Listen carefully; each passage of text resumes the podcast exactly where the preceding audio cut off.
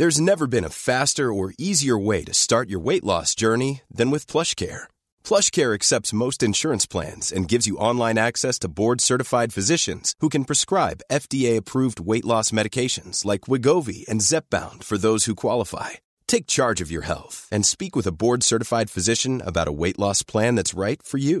Get started today at plushcare.com slash weight loss. That's plushcare.com slash weight loss. plushcare.com slash weight loss. Heraldo Radio, con la H que sí suena y ahora también se escucha.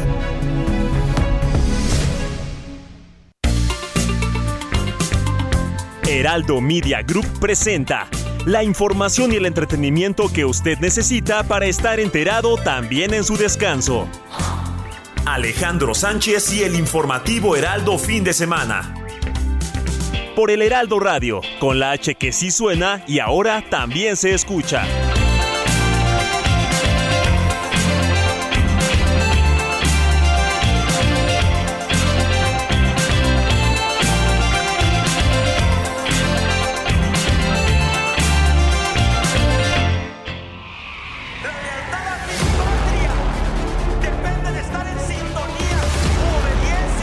Estamos construyendo más de 1.500 kilómetros de vías para el tren Maya. Esto incluye también la construcción de los trenes en Ciudad Sagún, Hidalgo. En todo esto pensamos en la creación de empleos, en que se genere trabajo. Lo que dice una sola persona. Pues ya con la buena noticia de que me acaban de dar los resultados que ya estoy negativo, es decir, ya pasé por el COVID, ya salí. Y pues agradecerles a todas las personas que estuvieron mandando mensajes, preocupadas por mi salud, de veras, muchísimas, muchísimas gracias. ¡Oh, la mano izquierda que explota por parte de Jackie Nava! Es una muy buena detención y con eso consideramos que van a bajar delitos de alto impacto en, en esta zona particularmente. Pone en malas condiciones a la Barbie Juárez. Vamos a estar metiendo modulación, válvulas, sectorización para garantizar al menos, al menos, hasta las 12 del mediodía.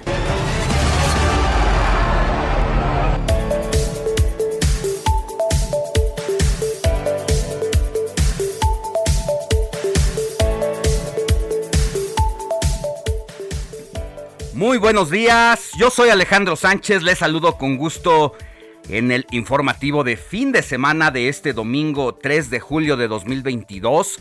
La noticia no descansa, junto con un amplio equipo de colaboradores que trabaja desde la madrugada para que mientras usted en su descanso pueda informarse de las noticias o bien, si va al trabajo como nosotros, nos acompañe con lo último de la información, lo más reciente acontecido a nivel nacional e internacional.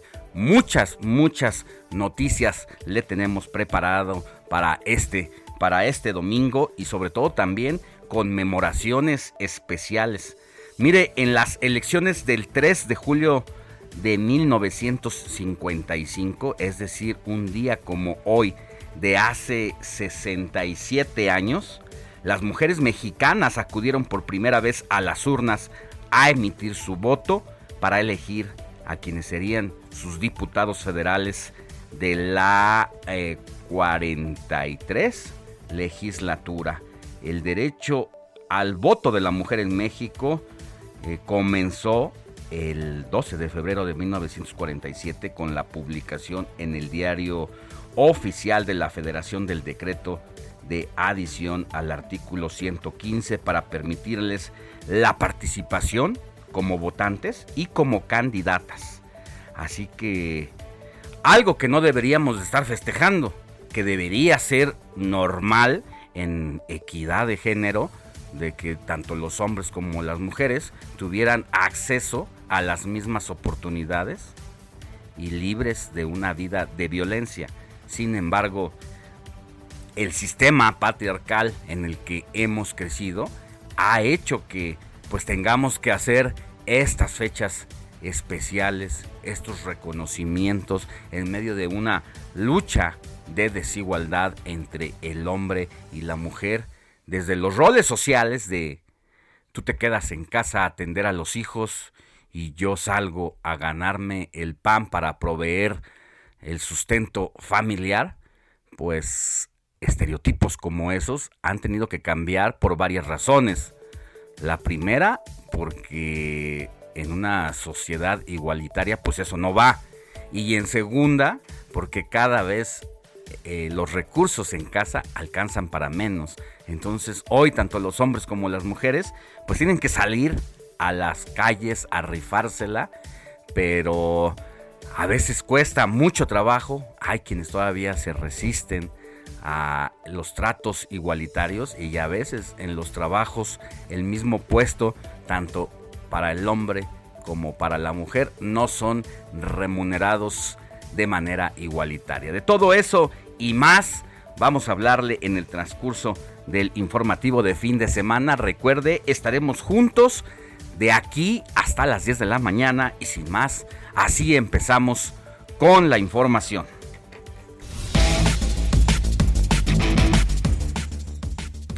La Subsecretaría de Prevención y Promoción de la Salud reveló que México rebasó en los últimos siete días la barrera de los 6 millones de contagios de COVID-19, luego de que en un mes, anótelo bien, aumentaron 949% los casos, con 164.594 personas contagiadas con Omicron y sus variantes al cierre de junio. El ex líder histórico de izquierda y del PRD en el país, Cuauhtémoc Cárdenas, arremetió contra la oposición al cuestionar las propuestas de gobierno que tienen, y así propuestas de gobierno entre comillas, mientras que el actual, el actual líder del PRD, Jesús Zambrano, asegura que la coalición va por México, va a doblar y vencer a Andrés Manuel López Obrador. El presidente de la República, Andrés Manuel López Obrador, supervisó este sábado los trabajos de construcción del tren Maya en Chiapas, la tercera mega obra de infraestructura insignia de su gobierno que se prevé que sea inaugurada en diciembre de 2023. Esto dijo el presidente un día después de haber inaugurado su refinería de dos bocas en Tabasco, una refinería no refinará durante mucho tiempo. Así lo dijo el presidente sobre el tren Maya. Estamos construyendo más de 1.500 kilómetros de vías para el tren Maya. Esto incluye también la construcción de los trenes en Ciudad Sagún, Hidalgo.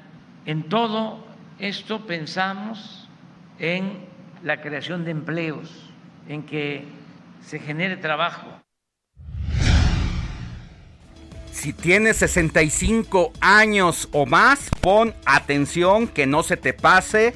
Hoy es el último día para inscribirse a la pensión bienestar para adultos mayores. Esto es si tienes más de 65 años y naciste en los meses de mayo y junio. Más adelante te daremos toda la información de cómo conocer tu módulo más cercano y qué documentos debes de llevar. Roberto Martínez te va a llevar de la mano a que hagas ese proceso y ubiques tu módulo y tu método de inscribirte a este programa que te da más de 3.500 pesos cada bimestre. La dirigencia nacional de Morena realizó este sábado diversos eventos en varias ciudades del país para celebrar el cuarto aniversario del triunfo electoral de Andrés Manuel López Obrador, además de iniciar las asambleas informativas de la reforma electoral propuesta por el presidente. En el mundo se utilizan alrededor de 5 mil billones de bolsas plásticas al año la mayoría de ellas terminan en los océanos convirtiéndose en uno de los principales problemas de contaminación en el mundo. tomando en cuenta que tardan alrededor de 150 años en descomponerse por completo. Hoy en el Día Internacional Libre de las Bolsas de Plástico, más adelante hablaremos con Gabriela Baeza, quien es activista y fundadora del proyecto Cero Basura. Nos romperá algunos mitos sobre la conveniencia o no del reciclaje de las bolsas plásticas y también te diremos que ya el gobierno de la Ciudad de México ha clausurado una tienda precisamente por usar bolsas plásticas no reciclables aquí en la Ciudad de México. Te vamos a decir de quién o de cuál se trata. En más información, la jefa de gobierno de la Ciudad de México, Claudia Sheinbaum, reveló que las denuncias en contra de Rafael Gregorio Gómez, ex titular de la Secretaría de Desarrollo Urbano y Vivienda, quien es acusado de abuso sexual, tenían sustento y reiteró que no se tolerará este tipo de actos en su administración. En más de la capital, siete personas heridas fue el saldo de una explosión por acumulación de gas en un edificio comercial y residencial en el cruce de Independencia y Luis Moya en el centro histórico. La actriz Susana Dos Amantes, madre de la cantante Paulina Rubio, falleció este sábado a los 74 años en un hospital de Miami, Florida, a causa de un cáncer de páncreas que padecía desde principios de año, con más de 50 años de carrera. Su último trabajo fue en la telenovela Si nos dejan, apenas el año pasado. Se trata de un ícono de la televisión mexicana. Ya su hija Paulina Rubio puso mensajes en sus, en sus redes sociales para despedirse de su madre. La violencia en el país ni a los santos perdona. En la madrugada del sábado, en una iglesia de San Luis Potosí, se robaron la escultural guatemalteca de gran valor de mediados del siglo XVIII. Vamos a hacer un enlace con nuestro corresponsal porque se está buscando a esta, a esta gran figura que tiene un valor muy importante.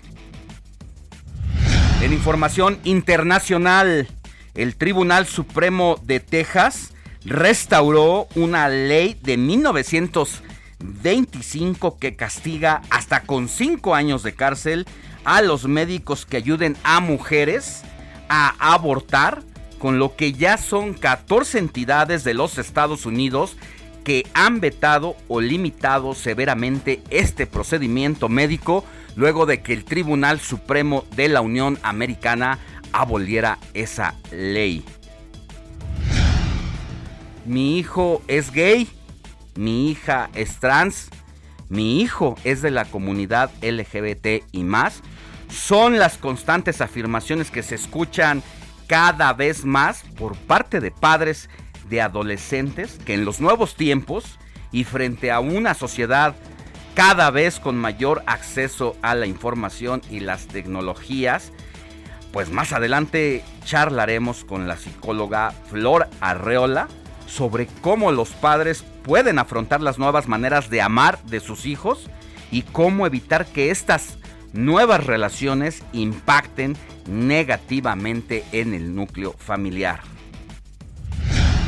¿Se puede ahorrar en tiempos difíciles para la economía familiar?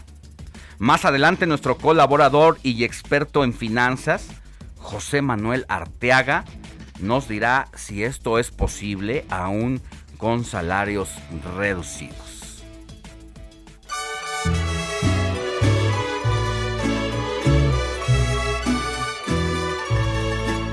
Estas son las mañanitas que. Ya estamos con mi querida Moni Reyes en este domingo 3 de julio de 2022. Moni, a quien tenemos que correr, a abrazar, a festejar por su santo.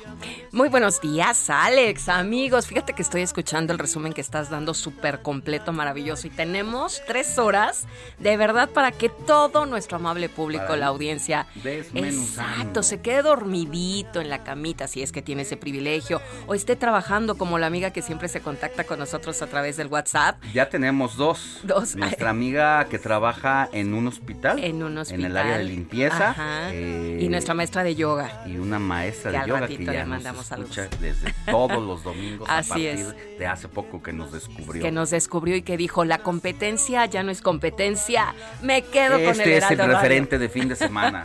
Así es, entonces está muy nutrido amigos, los invitamos a que se queden con nosotros tres horitas que se van a pasar deliciosas, volando, ricas y sobre todo Alex, bien informados, bien informados para tener tema de conversación con la familia, con los amigos, con uno mismo, ¿no? Pero bueno, es, ahorita vamos a festejar a quien lleve por nombre Tomás. Tomás, fíjense, les voy a contar la historia de Tomás. No es Santo Tomás de Aquino. Aquí es otro Tomás, es el patrón de las universidades. Y según el Evangelio, su papel fue especialmente llamativo por ser uno de los más, más escépticos con respecto a la resurrección de Jesús. Aunque fueron muchos los que dudaron de esta noticia, a Tomás no le valió con el ver para creer y solo confió en que ante él se hubiera mostrado el Mesías cuando éste le instó a que hundiera su dedo en la herida de un costado provocada por la lanza que le dio muerte, esto según los escritos y lo que cuenta la historia. Es de hecho una de las imágenes más icónicas de la iglesia en las que suele aparecer además junto al apóstol Mateo, aunque se desconoce si en realidad tuvo algún hermano, bueno, pues se sabe que su incredulidad fue lo que lo llevó a que se le considerara como el patrón de los jueces, aquellos que deben desconfiar ante la falta de pruebas. Además de este gesto, el que fue reco- recogido por los evangelistas, Tomás evidenció su fe cuando Jesús anunció que partiría hacia Jerusalén. A pesar de que sabía que los fariseos planeaban matarlo, pues esto lo animó y dijo, vamos también nosotros para morir con él. Es lo que cuenta la historia del santo Tomás, que no es santo Tomás de de, las Aquino universidades. y es patrón de las universidades. Así que todos los directores de universidades deben de Y encomendarse. los estudiantes. Ay, los estudiantes, mira, ellos tienen otro santo, el, el- el santo que es, mm, ¿cómo se llama? San Charbel, que todos los, los, los chavos tienen que, que pedirle a él que los ilumine para aprenderse bien las clases. Bueno, pues ahora además de Tomás, de Tomasito, ¿verdad? Que yo tengo al Señor que está en mi edificio, quien siempre nos abre y nos cierra la puerta, pues le vamos a dar un abrazo muy cariñoso también a quien lleve por nombre Felipe. Felipe, Felipe. Felipe, Ajá. A, conozco varios. sí, a Fel- yo también conozco a Felipe, un vecino. A León, Marcos, Ay, León, mi León, ahijado León, tu un ahijado abrazo a mi querido ahijado. Anatolio. Anatolio, no conozco. Anatolio Marcos, Mustiola, o sea, pues yo soy bien Mustiola. Ándale, Monique. Me felicito. Muy bien. A Raimundo. A Raimundo Sánchez, subdirector de esta a nuestro casa editorial, que seguramente hoy descansa Hoy toda. descansa, qué rico, pero nos debe de estar sintonizando desde la camita a través de Alexa Heraldo Radio. Así tenemos que estar sintonizándonos. Yo conozco a Raimundo Riva Palacio. Un gran abrazo a nuestro maestro. Y finalmente también a quien lleve por nombre Ireneo. Ireneo. Felicidades a todos ellos, mi querido Alex. Y como decíamos con Sofi, hay que festejar la vida. Hoy abrimos el ojito y estamos sanos, saludables. Y quien no, pues hay que orar mucho por esa salud. ¿Quién, quién cumpleaños hoy?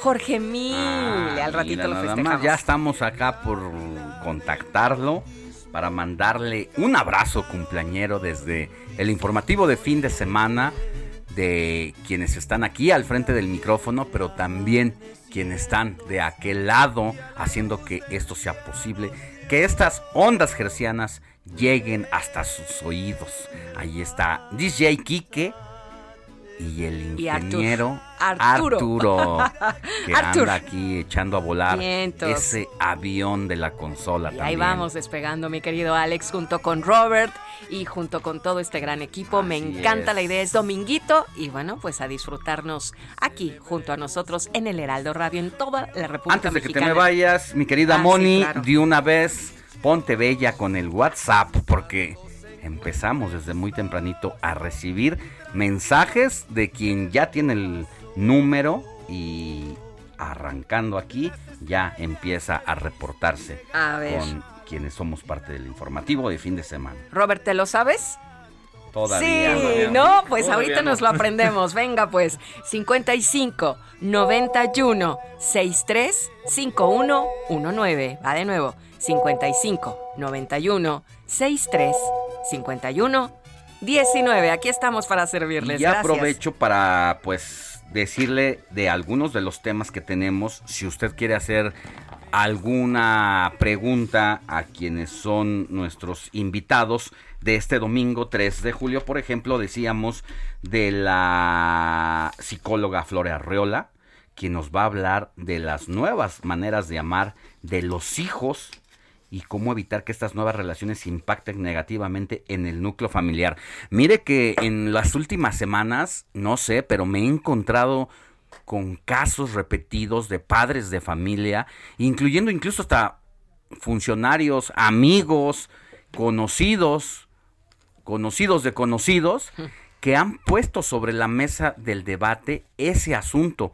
Sobre todo porque hace una semana se conmemoró precisamente esta Semana del Orgullo Gay y ahí comenzó a ser tema de conversación en las mesas, en las pláticas de café, donde decían, es que ahora Fernando ya no es Fernando, ya es Fernanda.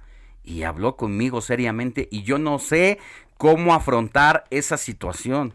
Yo no estoy preparado y amo a mi hijo, pero no me cabe en la cabeza esa idea de cómo ayudar a transitarlo en el mejor de los casos. Hay casos donde definitivamente No se el padre, la madre no lo acepta y entran en una crisis, pues en esa familia se rompe la comunicación y ya sabrá las consecuencias. Por eso es que hemos invitado a Flor Arreola para que hable de esos asuntos, pero hay muchos más de cómo ahorrar en tiempos de crisis económica donde la pandemia pues todavía ha repercutido en nuestros bolsillos, entre otros temas. Recuerde también que es último día para inscribirse a la pensión bienestar para adultos mayores de 65 años. La vamos a llevar, lo vamos a llevar de la mano para que haga ese procedimiento y no deje pasar esa oportunidad. A final de cuentas, no le están haciendo un favor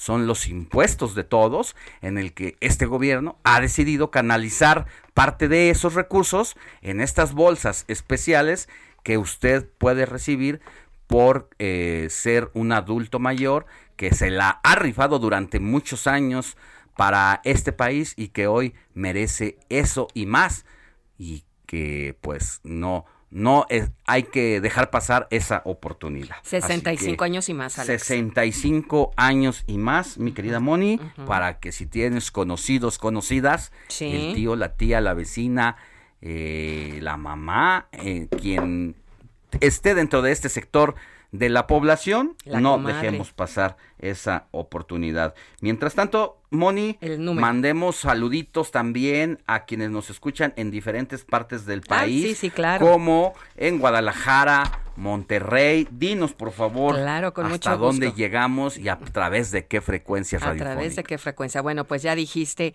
Jalisco, Guadalajara a través del 100.3 en FM. Estamos también en Monterrey, en Nuevo León. Y eso me encanta porque estamos saludando a la cadena 99.7 FM, San Luis Potosí a través del 94.1 de FM. Tenemos a Mérida, allá en Yucatán, 95.3 FM. Chiapas, en Tuxtla Gutiérrez, nos sintonizan en el 88.3 FM, en Baja California a través del 66.3 de televisión abierta, pero en radio en el 1700 de AM.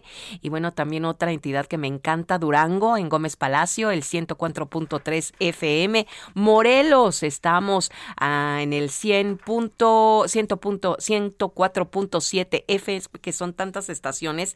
Veracruz, estamos también a través del 100.3, Tamaulipas 92.5 FM, en fin, Quintana Roo 93.13 FM y bueno, en el sur de Estados Unidos, mi querido Alex, en Texas, en McAllen 91.7, en Houston 91.1, le mando saludos a Betty Chávez, una gran amiga que también nos sintoniza cada domingo allá en Houston, en Luisiana 21.10, en Florida 29.10 y Atlanta, canal 22 de televisión, pero ahorita estamos en radio. Saludos al sur del Estados Unidos. Pues ahí está toda esa gama de salidas de lo que aquí hacemos para que llegue hasta sus oídos y se mantenga bien informado, bien informada. Nosotros vamos a una pausa y vamos a regresar con más información. Ha sido una semana desafortunadamente roja y ni los funcionarios de gobierno se salvan. Le voy a decir a quién le dieron baje con su camioneta. Pausa y volvemos con más. La noticia no descansa. Usted necesita estar bien informado también el fin de semana. Esto es Informativo El Heraldo Fin de Semana. Regresamos.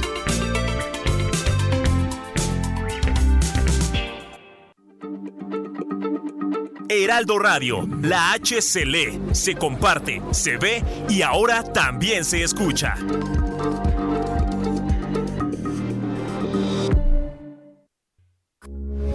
Heraldo Radio, con la H que sí suena y ahora también se escucha.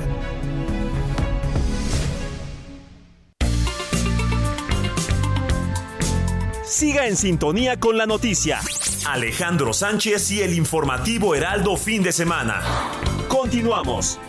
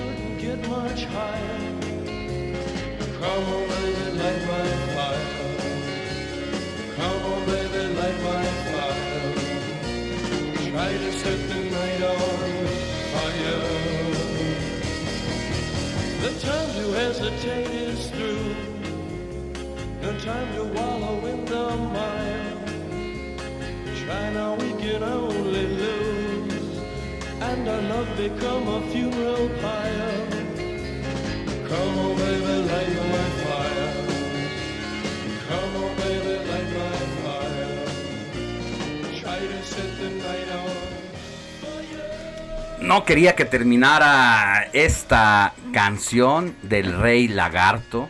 La verdad es que uno de los artistas más importantes de pues los 70s, los 60s, que son parte de esta generación de los 27 años de edad y Héctor Vieira nos dice por qué.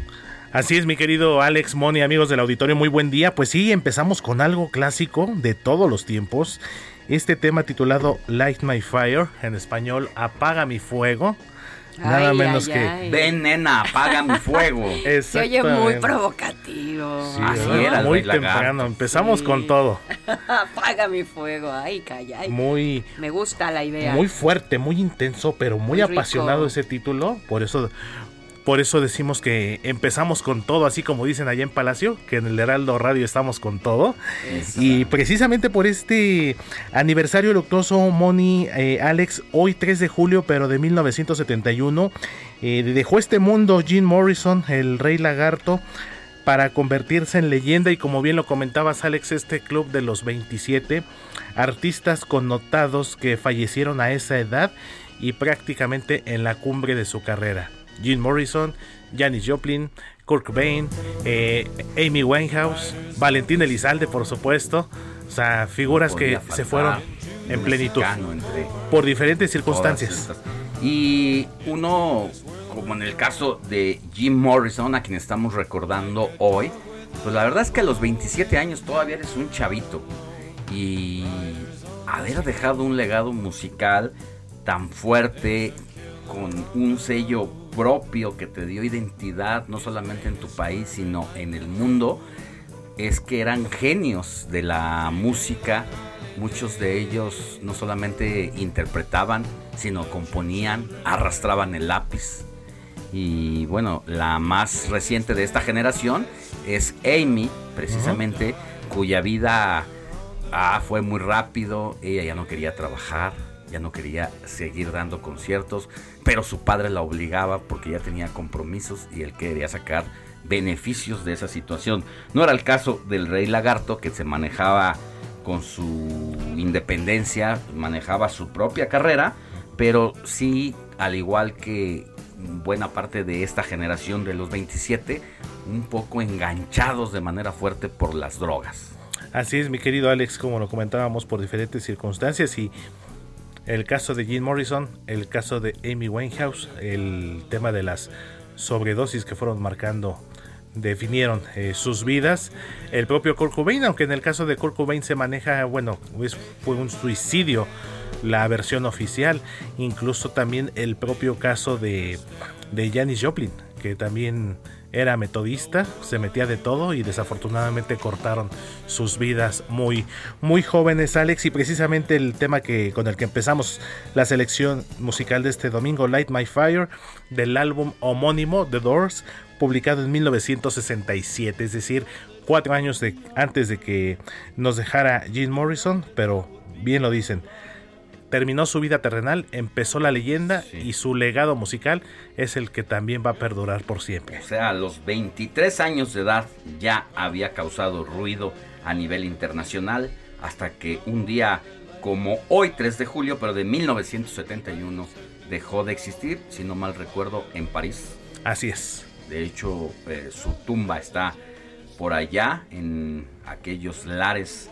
de las Europas, del otro lado del charco. Bastante olvidada, por cierto. ¿eh? ¿eh? ya la última vez que yo fui hace algunos años, ya la tumba hundida, el, parte del pilar que compone eh, precisamente el mausoleo, pues olvidada, como que mm, no sé si tenga familiares todavía que pudieran eh, asistirse allá, pero pues tampoco los fans que siguen siendo varios, muchos, pues solamente íbamos de curiosos, pero pues nadie se ponía las pilas para sacar un pico, una pala y ayudar a tenerle una una barridita, una barridita ahí, una deshierbada.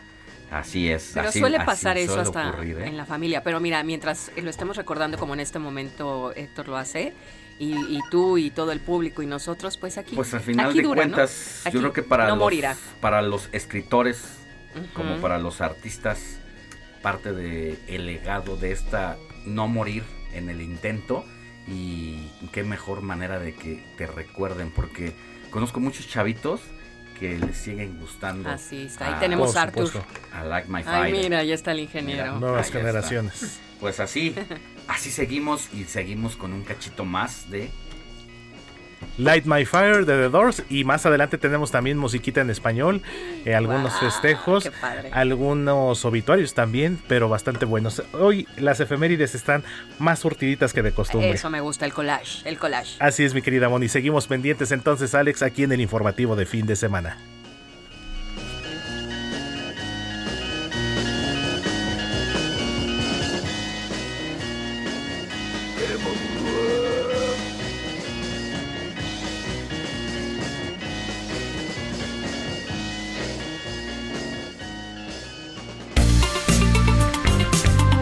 El informativo fin de semana también está en Twitter.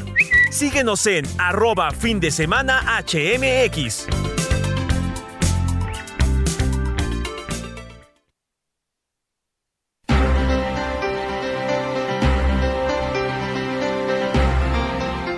Ya son las 7 de la mañana con 38 minutos, porque en este momento estaba cambiando el reloj de la Justo, cabina justo. del Heraldo del informativo de fin de semana. Vámonos con Jorge Mile porque nos tiene un adelantito de su resumen informativo y de la primera jornada del fútbol mexicano. Adelante, mi querido George.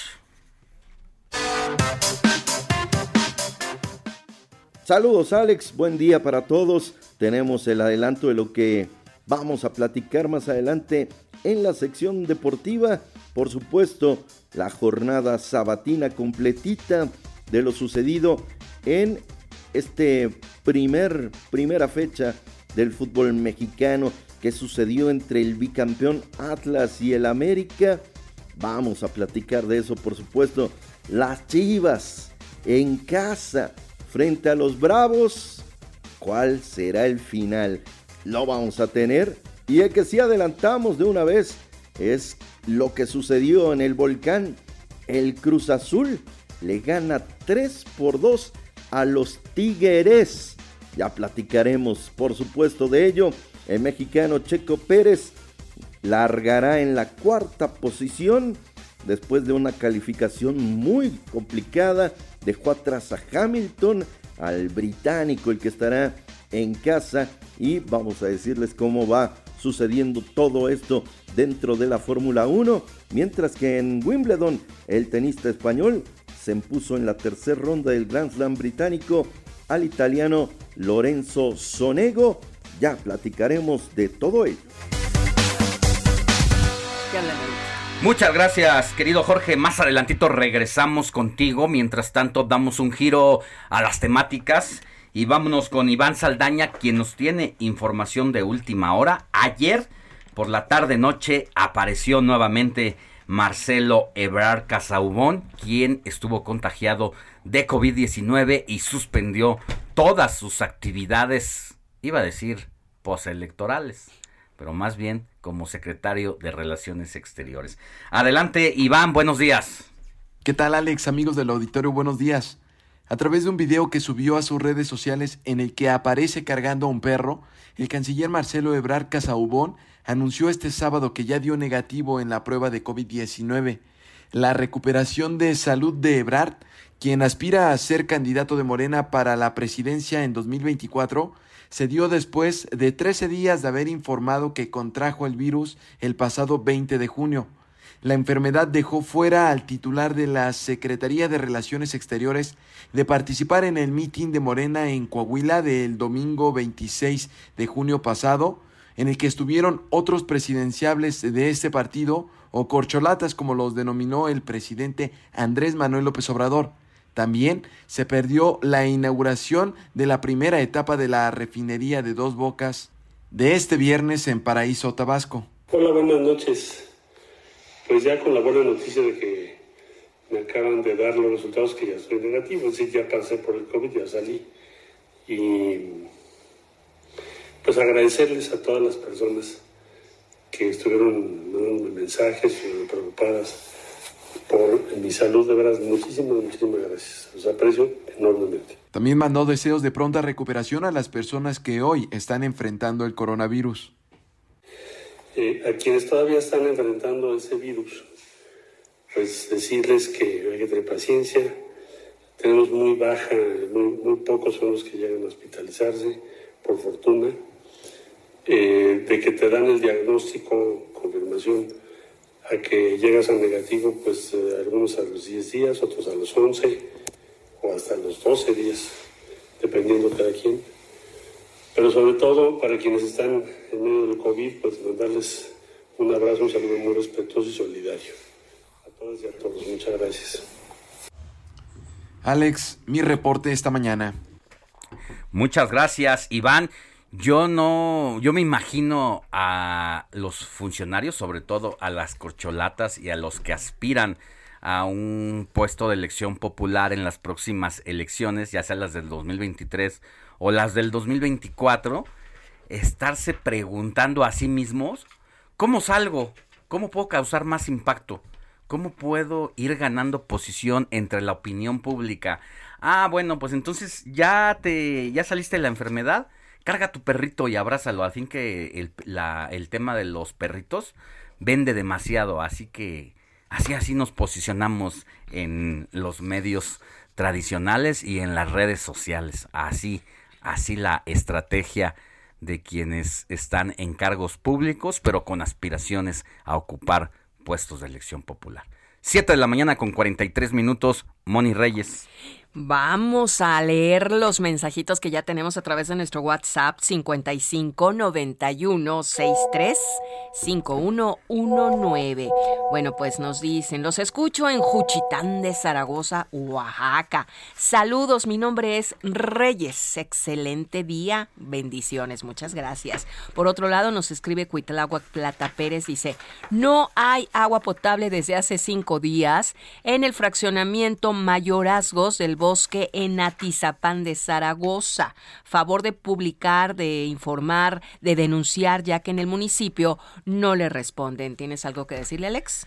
Al alcalde Pedro Rodríguez de Atizapán y del Partido Acción Nacional, pues que ojalá pueda escuchar este mensaje y mandar a un equipo de colaboradores de la alcaldía a este lugar. Claro, al fraccionamiento Mayorazgos del Bosque en Atizapán de Zaragoza no hay agua potable desde hace ya cinco días. Seis. O para informar por lo menos cuál es la causa, si hay alguna tubería rota, si está dando algún servicio, Fuga. o si hay una fuga y no se han dado cuenta desde hace cinco días, pues es momento de que eh, mande aquí a atender esta contingencia, esta emergencia de los habitantes de Atizapán. De Zaragoza. Por otro lado, nos escriben desde San Luis Potosí, la tierra de mi papá. Fíjense, dice, buenos días, saludos desde San Luis Potosí de la familia Medina Briseño, que ya son mayores de edad.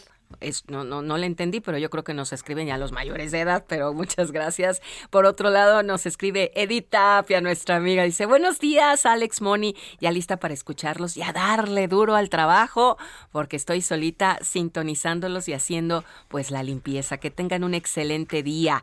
Y por otro lado tenemos, hola Alex, muy buenos días, gracias por ayudarnos con nuestras dudas. ¿Sabes si esta semana ¿Cómo estará la vacunación para los menores en la Ciudad de México? Atentamente, Silvia Rodríguez. La vacunación por aquí la tenía. Aquí está. El gobierno de la Ciudad de México informó que el del lunes 4, o sea, a partir de mañana al viernes 8 de julio, va a continuar la vacunación contra COVID-19 con el biológico pediátrico Pfizer para niñas y niños de 10 años cumplidos al 8 de julio de 2022 y rezagados de 11 años. La inmunización de niñas y niños de 11 y 10 años cumplidos se va a realizar conforme a la letra inicial de su primer apellido y bajo el siguiente calendario. Ponga atención si su chamaco tiene 10, 11 años. Eh, conforme a la letra inicial de su primer apellido y bajo el siguiente calendario. A, B y C, lunes 4 de julio. Si su apellido es D, E, F, G, martes 5 de julio. H, I, J, K, L, M, miércoles 6 de julio. N, Ñ, O, P, Q, R, jueves 7 de julio. Si es su apellido con, con inicia el primer apellido con la letra S, T, U, B, W, X, Y y Z, entonces es el viernes 8 de julio. Ahí están las posibilidades, o mejor dicho, las alternativas de los días en que toca vacunar a su hijo de 10 y 11 años de edad. Perfecto, pues ahí tienen las respuestas. Deseamos de todo corazón que sigan contactándose con nosotros a través del siguiente WhatsApp 55 91 63 51 19 55 91 63 51 19 Alex. Gracias, Moni. Vámonos con Carlos Navarro porque tienes información sobre la jefa de gobierno, Charlie, eh, que inauguró centros de salud en la alcaldía Tlalpan y traslado de... Y también hay otra información sobre el traslado de Lenin Canchola a la Ciudad de México. Este es un personaje acusado de secuestro. Adelante.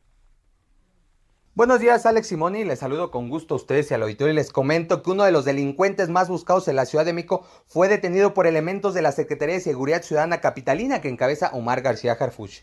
Se trata de Lenin Canchola, alias Lenin, también conocido como el carnal, señor de la L o el general. Este sujeto inició su carrera delictiva como parte de una célula de los Claudios, donde era responsable de invasiones de predios y extorsiones a comerciantes y locatarios. Después, fundó el grupo de choque Los Malcriados 3AD, con el que forjó una alianza con la Unión de Tepito, asentándose en Cuajimalpa, Álvaro Obregón y Magdalena Contreras. Y es que trabajos de inteligencia de la Secretaría de Seguridad, en coordinación con la Fiscalía Capitalina, llevaron a su detención en Monterrey, Nuevo León. La madrugada del viernes se realizó un despliegue fuera de un local comercial en la calle Francisco y Madero, Colonia Centro, donde los oficiales observaron un vehículo que coincidía con los reportes de la investigación, al cual se le marcó el alto. Dentro de la unidad se localizó a este sujeto, quien se encontraba en, posesión de aparente droga y una arma de fuego. El probable responsable fue puesto a disposición del agente del Ministerio Público, quien se encargará de darle seguimiento a las investigaciones y determinará su situación jurídica. Y déjenme comentarles un poco más de este sujeto que agobiaba al poniente capitalino. En las alcaldías Coajimalpa, Álvaro Obregón y Magdalena Contreras, Lenin era responsable de la venta y distribución de droga en grandes cantidades para su posterior venta al menudeo. Coordinaba y ordenaba los homicidios de integrantes de grupos antagónicos para tomar el control absoluto del territorio, lo que provocó una ola de violencia en el poniente de la Ciudad de México. Es causante y autor intelectual y material de homicidios y secuestros, principalmente de personas que se negaron a darle protección y ayuda para sus operaciones delictivas, entre las que también está el cobro de piso a vendedores ambulantes. Este individuo se caracteriza por su alto grado de violencia, incluso en contra de integrantes de su propio grupo delictivo. Como medida de castigo, ordenaba privarlos de la libertad encadenándolos por varios días o encerrándolos en pequeñas cajas de madera, también sometiéndolos a trabajos pesados de construcción en sus propiedades sin recibir pago alguno, y en ocasiones hasta eran ejecutados. Además, dirigía las entregas de droga a través de taxis que son coordinados por sus familiares, principalmente hermanos quienes fungen también como halcones, así como de la recolección de las ganancias obtenidas por esta actividad y otras como la extorsión, el cobro de piso y el secuestro. Ante esta detención, la jefa de gobierno Claudia Sheinbaum reaccionó de esta manera. Escuchemos. Una gran detención por parte de la Secretaría de Seguridad Ciudadana y la Fiscalía General de Justicia. Eh, hay que decirle a la población que fue una investigación muy larga, eh, tenía muchos años que se estaba buscando, finalmente es detenido en Monterrey, Nuevo León, y es una persona que es un generador de violencia, sobre todo en la parte poniente de la ciudad. Entonces es una muy buena detención y con eso consideramos que van a bajar delitos de alto impacto en, esta zona particularmente. Así es que este sujeto que agobiaba la zona de Álvaro Obregón, Magdalena Contreras y Cuajimalpa ya se encuentra tras las rejas, ya fue trasladado aquí a la Ciudad de México y se encuentra en el centro penitenciario de Santa Marta. Alex Simoni, la información que les tengo. Gracias, gracias por este importante reporte. Vámonos con más información. El ingeniero Cuauhtémoc Cárdenas líder histórico y fundador del PRD, aseguró que los partidos actuales no tienen una propuesta de gobierno, sino que solo se pronuncian a favor o en contra del gobierno encabezado por el presidente Andrés Manuel López Obrador. El también ex candidato de izquierda a la presidencia del país señaló que ningún partido ha presentado un plan nacional que pueda equipararse con los otros. Ante ello, hizo un llamado para que se debatan los problemas que enfrenta el país, más allá de reaccionar a todo lo que diga el presidente de la República, y reconoció que es complicado que un grupo convoque a un debate sobre los problemas que enfrenta el país, ya que hay distintos abordajes de las situaciones que en la actualidad atraviesa México. En diciembre del año pasado, durante su participación en un evento de la Feria Internacional del Libro de Guadalajara, Cárdenas opinó que a tres años del gobierno del presidente López Obrador, el país experimenta una serie de retrasos que en parte se deben a una falta de propuestas para revertirlos y lo sostiene actualmente. Ya era hora de que alguien que ha luchado por una transformación en el país pusiera en su justa dimensión las cosas porque hay mucha laraca de aquí para allá, acusaciones, reacciones a lo que diga el inquilino de Palacio Nacional, la agenda que marca en la mañanera y no hay propuestas. Y la verdad es que resultados, inseguridad, eh, servicio médico, toda esta situación pues parece que vamos como el cangrejo para atrás, pero estas son las palabras del ingeniero Cárdenas. Eh, algo que a mí me preocupa, los partidos políticos, por ejemplo, actuales, ninguno tiene una propuesta. No, no pensemos que tengan un eh, plan nacional, que podríamos decir el plan nacional de este partido, lo comparo con el plan nacional de este otro partido. No, no, eso, eso pues ni, imaginarlo en estos momentos. Pero lo, que es más grave es que no tienen propuestas. Están contra el gobierno o a favor del gobierno.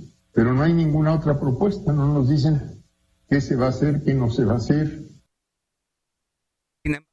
O eh, Jesús Zambrano, líder del PRD, pues tiene otra opinión diferente. ayer lo conversábamos con él y esto es lo que dice de la coalición. Que se mantiene, que se mantiene viva y que hay que fortalecerla. Las coaliciones son una necesidad política. Dice que incluso los viejos científicos decían que la necesidad en la humanidad crea el instrumento y la coalición es el instrumento para evitar que vayamos a una dictadura. ¿Viva la coalición? Se mantiene viva y hay que fortalecerla. Alito, ¿qué ha representado para estos días? Muy complicados los días, particularmente para Alito, y desde luego impactan en la coalición porque logran eh, simbrar en la opinión pública, sobre todo, eh, que esto ya hasta aquí va llegando. Pero pues eh, yo soy de los que piensa que aquí debe aplicarse el adagio expresado de mi manera, de el respeto al partido ajeno es la paz. Pues ahí están las palabras de Jesús Zambrano. Cree que sí se puede derrotar a López Obrador desde la coalición. Vamos a una pausa y volvemos con más.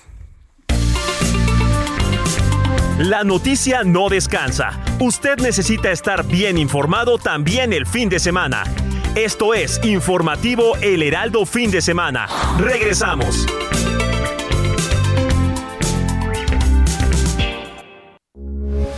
Heraldo Radio 98.5 FM, una estación de Heraldo Media Group. Transmitiendo desde Avenida Insurgente Sur 1271, Torre Carrachi, con 100.000 watts de potencia radiada. Heraldo Radio, la H que sí suena y ahora también se escucha.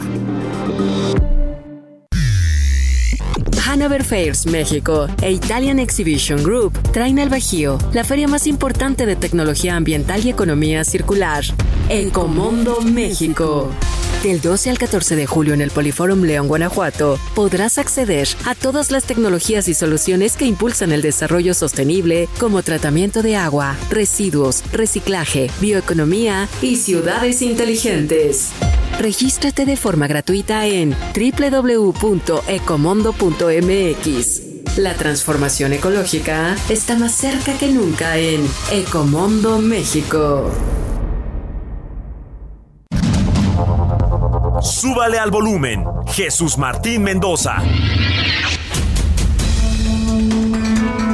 Hoy la Universidad Nacional Autónoma de México está dando a conocer que en el próximo ciclo escolar el regreso a clases será presencial, ya no habrá el beneficio de clases en línea. Habla que la razón por la cual se toma esta decisión de ya no tener clases en línea es por la dicen la inmunización que ha provocado la vacuna. Mire, yo tengo que corregir esto porque si yo leo esto y no hago la observación, entonces yo estoy participando en una incorrecta información a la opinión pública. La vacuna no genera inmunidad contra el SARS-CoV-2. Lo único que hace la vacuna es fortalecer el sistema inmunológico para en caso de contagio disminuir los síntomas, eliminar prácticamente la posibilidad de ser hospitalizado y evidentemente el riesgo de morir. Eso significa que si no usa el cubrebocas, se pone frente a alguien que tenga el virus y se lo transmite, usted se puede enfermar de COVID-19. Lunes a viernes de 6 a 8 de la noche los valores humanistas, los conocimientos científicos y la mejora continua del proceso de enseñanza-aprendizaje son los fundamentos de la educación impartida por el Estado. Una reforma al artículo tercero constitucional aprobada por el Senado así lo garantiza. Para fortalecer la formación y proteger los derechos de las y los mexicanos. Senado de la República. Sexagésima quinta legislatura.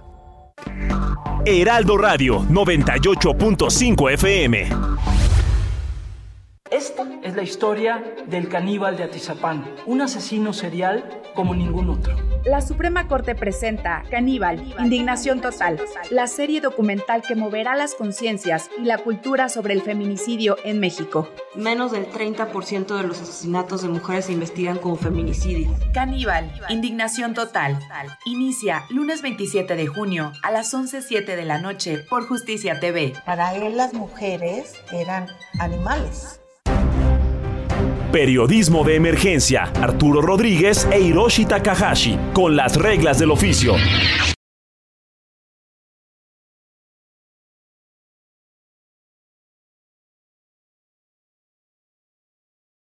Sí, esta semana me parece que queda marcada por pues una situación terrible que fue motivo de muchísimas expresiones, condolencias, lamentos y naturalmente condenas a las políticas públicas de seguridad. El asesinato de los jesuitas el pasado 20 de junio, el pasado lunes, en el interior de una iglesia que pues daba refugio a un hombre que era perseguido, el guía turístico Pedro Palma de 60 años, quien también perdió la vida. Entonces ha sido, creo que, uno de los temas que han dominado la semana, Hiroshi. Es el tema que domina prácticamente la semana y que pone a Chihuahua como el centro de atención nacional e internacional. Arturo, hemos estado pues siguiendo de cerca todo lo que está diciendo eh, prácticamente la iglesia, las ONGs y las críticas pues han sido muy fuertes.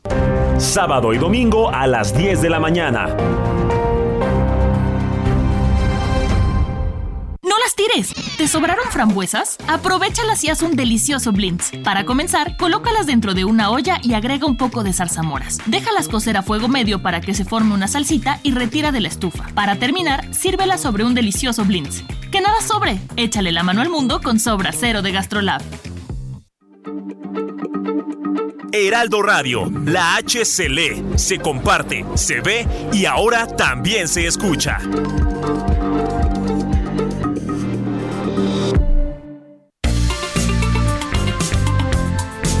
Siga en sintonía con la noticia.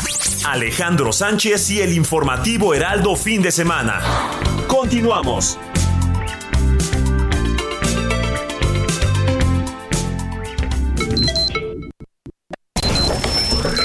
Noticias a la hora.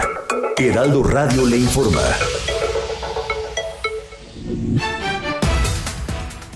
Ocho de la mañana en punto, académicos, legisladores e integrantes de organizaciones de la sociedad civil fundaron el Frente Cívico Nacional con el que buscan una candidatura única de la oposición para las elecciones presidenciales del 2024. Este sábado, la Secretaría de Salud informó que en las últimas 24 horas se registraron 24.610 casos nuevos de COVID-19 en México, con lo que el país llegó a 6.083.299 infecciones totales desde el inicio de la pandemia. La secretaria de Salud en la Ciudad de México, Olivia López Arellano, hace una invitación a madres y padres de familia, así como a tutores de menores de 11 a 5 años, para llevarlos en el momento que les corresponda y evitar largas filas. La madrugada de este viernes falleció Cintia, hija del periodista Antonio de la Cruz, asesinado el pasado miércoles 29 de junio tras sufrir un atentado cerca de su domicilio ubicado en Ciudad Victoria, Tamaulipas. La Fiscalía General de Justicia de la Ciudad de México informó que localizaron y entregaron a sus familiares sano y salvo al hijo de Karen Itzel, la joven estudiante del Instituto Politécnico Nacional encontrada sin vida el 31 de mayo. Personal de la Secretaría de Seguridad Ciudadana de la Ciudad de México realizó el traslado de Lenin N., que fue detenido el viernes en la ciudad de Monterrey, el cual fue llevado y presentado ante la autoridad que lo requiere en el centro penitenciario de Santa Marta. A partir del próximo mes de septiembre, los estudiantes de primaria y secundaria de las escuelas públicas de la Ciudad de México recibirán 165 pesos más en su tarjeta de Mi Beca para empezar. Así lo adelantó la jefa de gobierno, Claudia Sheinbaum. Continúa la Universidad Nacional Autónoma de México en la batalla para posicionar a México en una de las naciones que produzcan tecnología espacial y a menos de cinco meses de anunciar el lanzamiento del proyecto lunar de Colmena, ya comenzaron los trabajos de investigación pioneros para mandar la segunda misión mexicana lunar y un satélite que serán controlados por la inteligencia artificial. En el orbe, al menos cinco personas murieron y más de 80 resultaron heridas el sábado en una serie de fuertes sismos que sacudieron el sur de Irán. Restauró el Tribunal Supremo de Texas, Estados Unidos, una ley de 1925 que prohíbe el aborto y que el fiscal general del Estado había ordenado implementar después de que el Tribunal Supremo Federal acabara con la protección al aborto. Son exactamente en este momento las 8 de la mañana con 3 minutos tiempo del centro. Recuerden que estamos en el informativo Heraldo fin de semana con Alex Sánchez y todo un gran equipo para llevarle hasta donde usted se encuentre la información correcta, precisa y al momento. Le informó Mónica Reyes. Esto fue Noticias a la Hora. Siga enterado.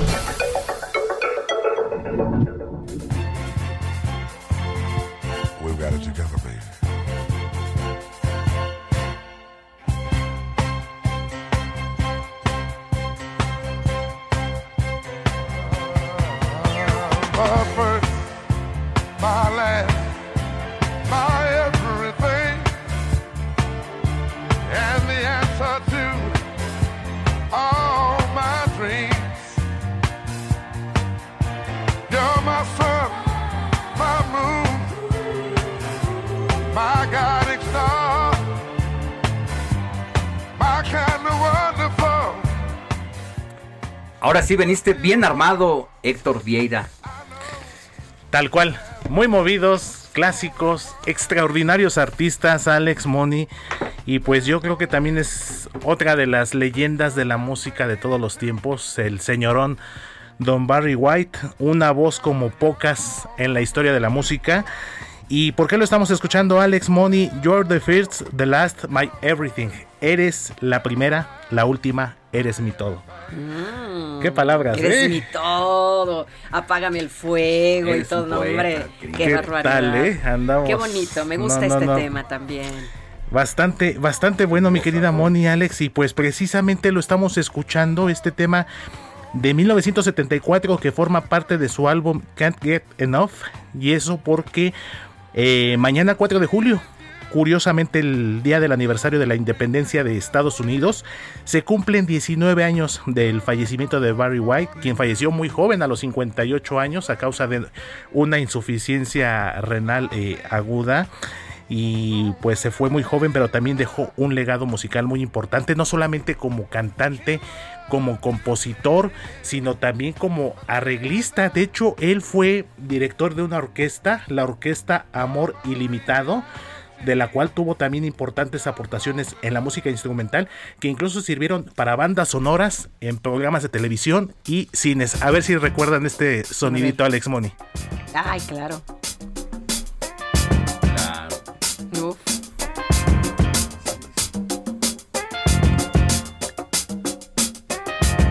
Un clásico. El tema de entrada de los polivoces.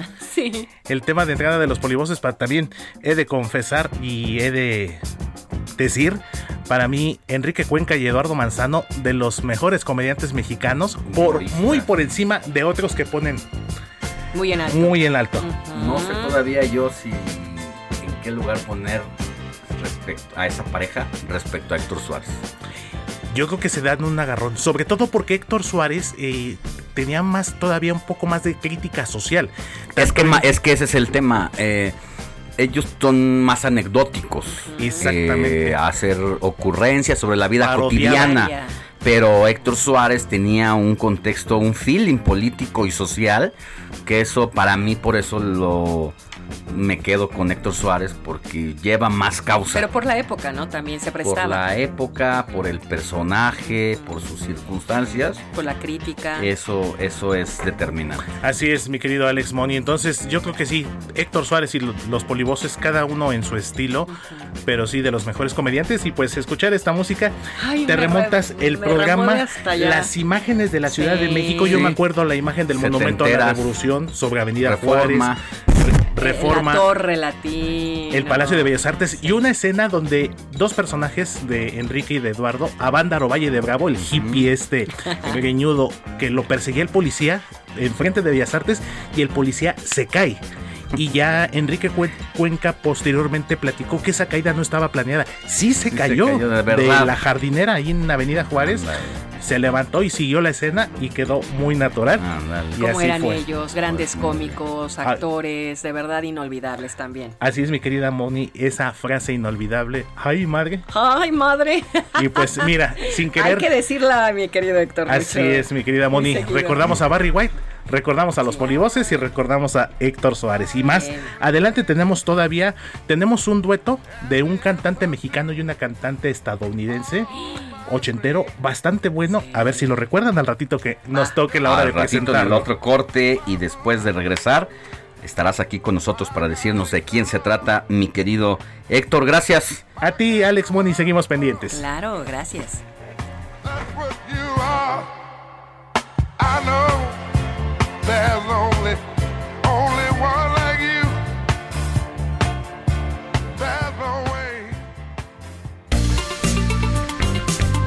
El informativo fin de semana también está en Twitter.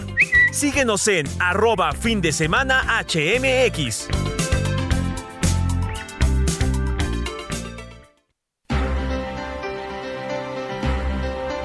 Mire, le voy a adelantar lo que vamos a tener en los próximos minutos. En el mundo se utilizan alrededor de 5 mil billones de bolsas plásticas al año.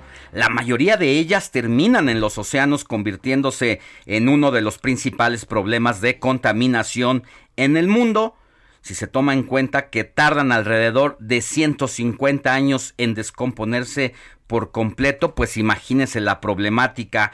Y hoy en el Día Internacional Libre de las Bolsas de Plástico, más adelante hablaremos con Gabriela Baeza, quien es activista y fundadora del proyecto Cero Basura. También vamos a hablar del que la violencia en el país ni a los santos perdona. En la madrugada del sábado, en una iglesia en San Luis Potosí, se robaron la escultura guatemalteca de gran valor de mediados del siglo XVIII. Le voy a decir de qué, de quién se trata. Vamos, mientras tanto, a hacer enlace con Jorge Mile, porque ya está listo para darnos todo lo relacionado a la jornada deportiva.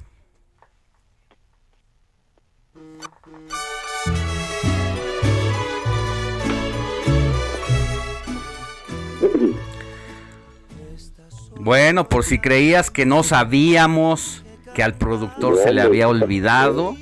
Antes que nada, un abrazo grande, mi querido George, lleno de vibra, de energía, de buenos deseos, para que en este nuevo ciclo que comienzas tengas dos cosas. La primera, que, sigas teniendo mucha salud y la otra, que sigas haciendo tu trabajo con gran pasión porque ya de lo demás te encargas tú solito.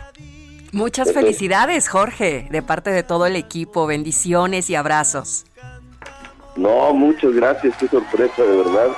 Este, sí, no me la esperaba.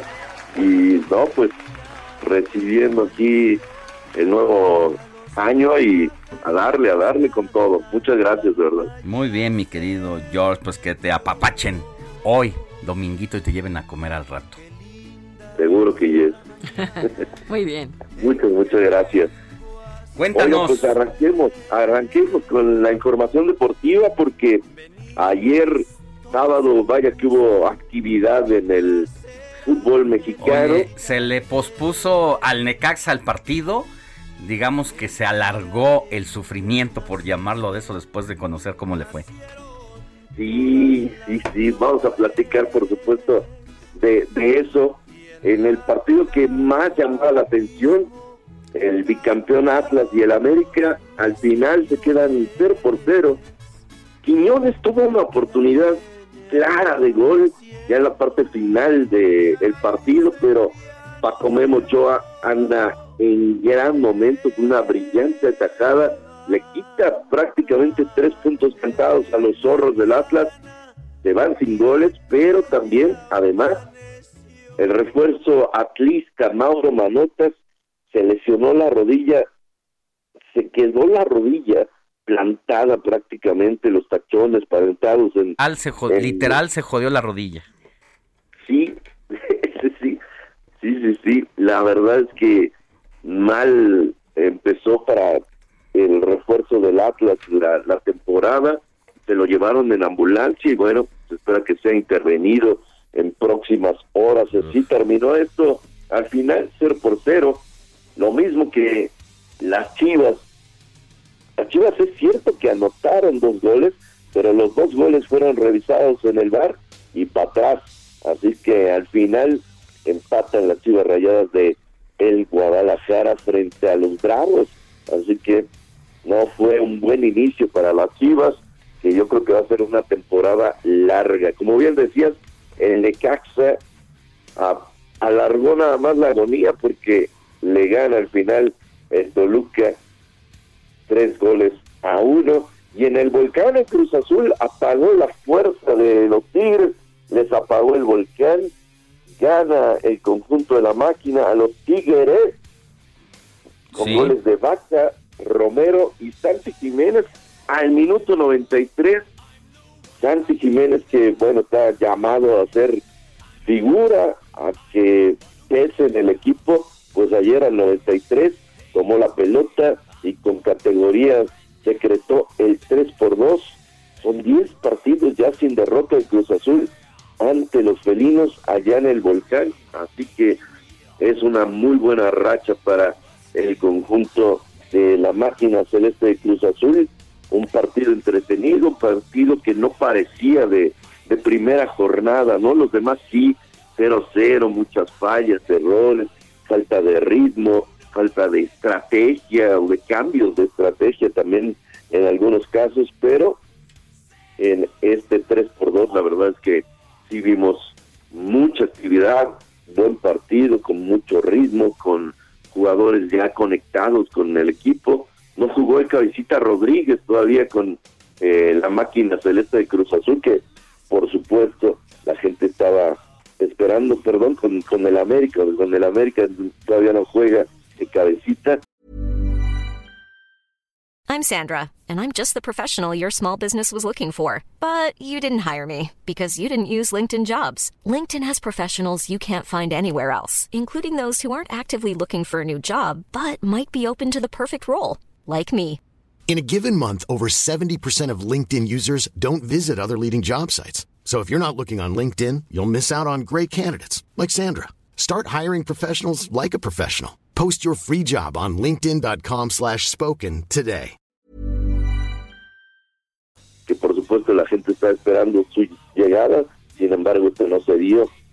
En piso mojado allá en Silverstone, el piloto mexicano Sergio Checo Pérez va a largar en cuarto sitio después de un duelazo en la calificación con Hamilton que lo dejó ya en el quinto sitio. En primero, en la pole position va el, el, español Carlos Sainz, en segundo va eh, Max Verstappen, en tercero Leclerc, y bueno, por supuesto el cuarto el mexicano. Empieza a las nueve de la noche, de la mañana, en un ratito más el Gran Premio de Silverstone. Y bueno, Nadal sigue con vida en Wimbledon, ahí los eh, deportes. Muchas gracias, mi querido George. Te mando un abrazo y doble por el fin de semana, el inicio de semana y por tu cumpleaños. Pásala bien.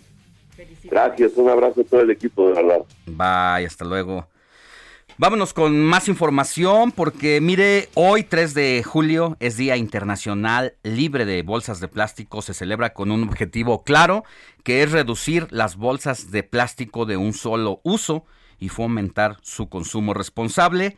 En el día a día, las bolsas de plástico se han convertido en uno de los objetos más cotidianos y también uno de los más perjudiciales para el medio ambiente.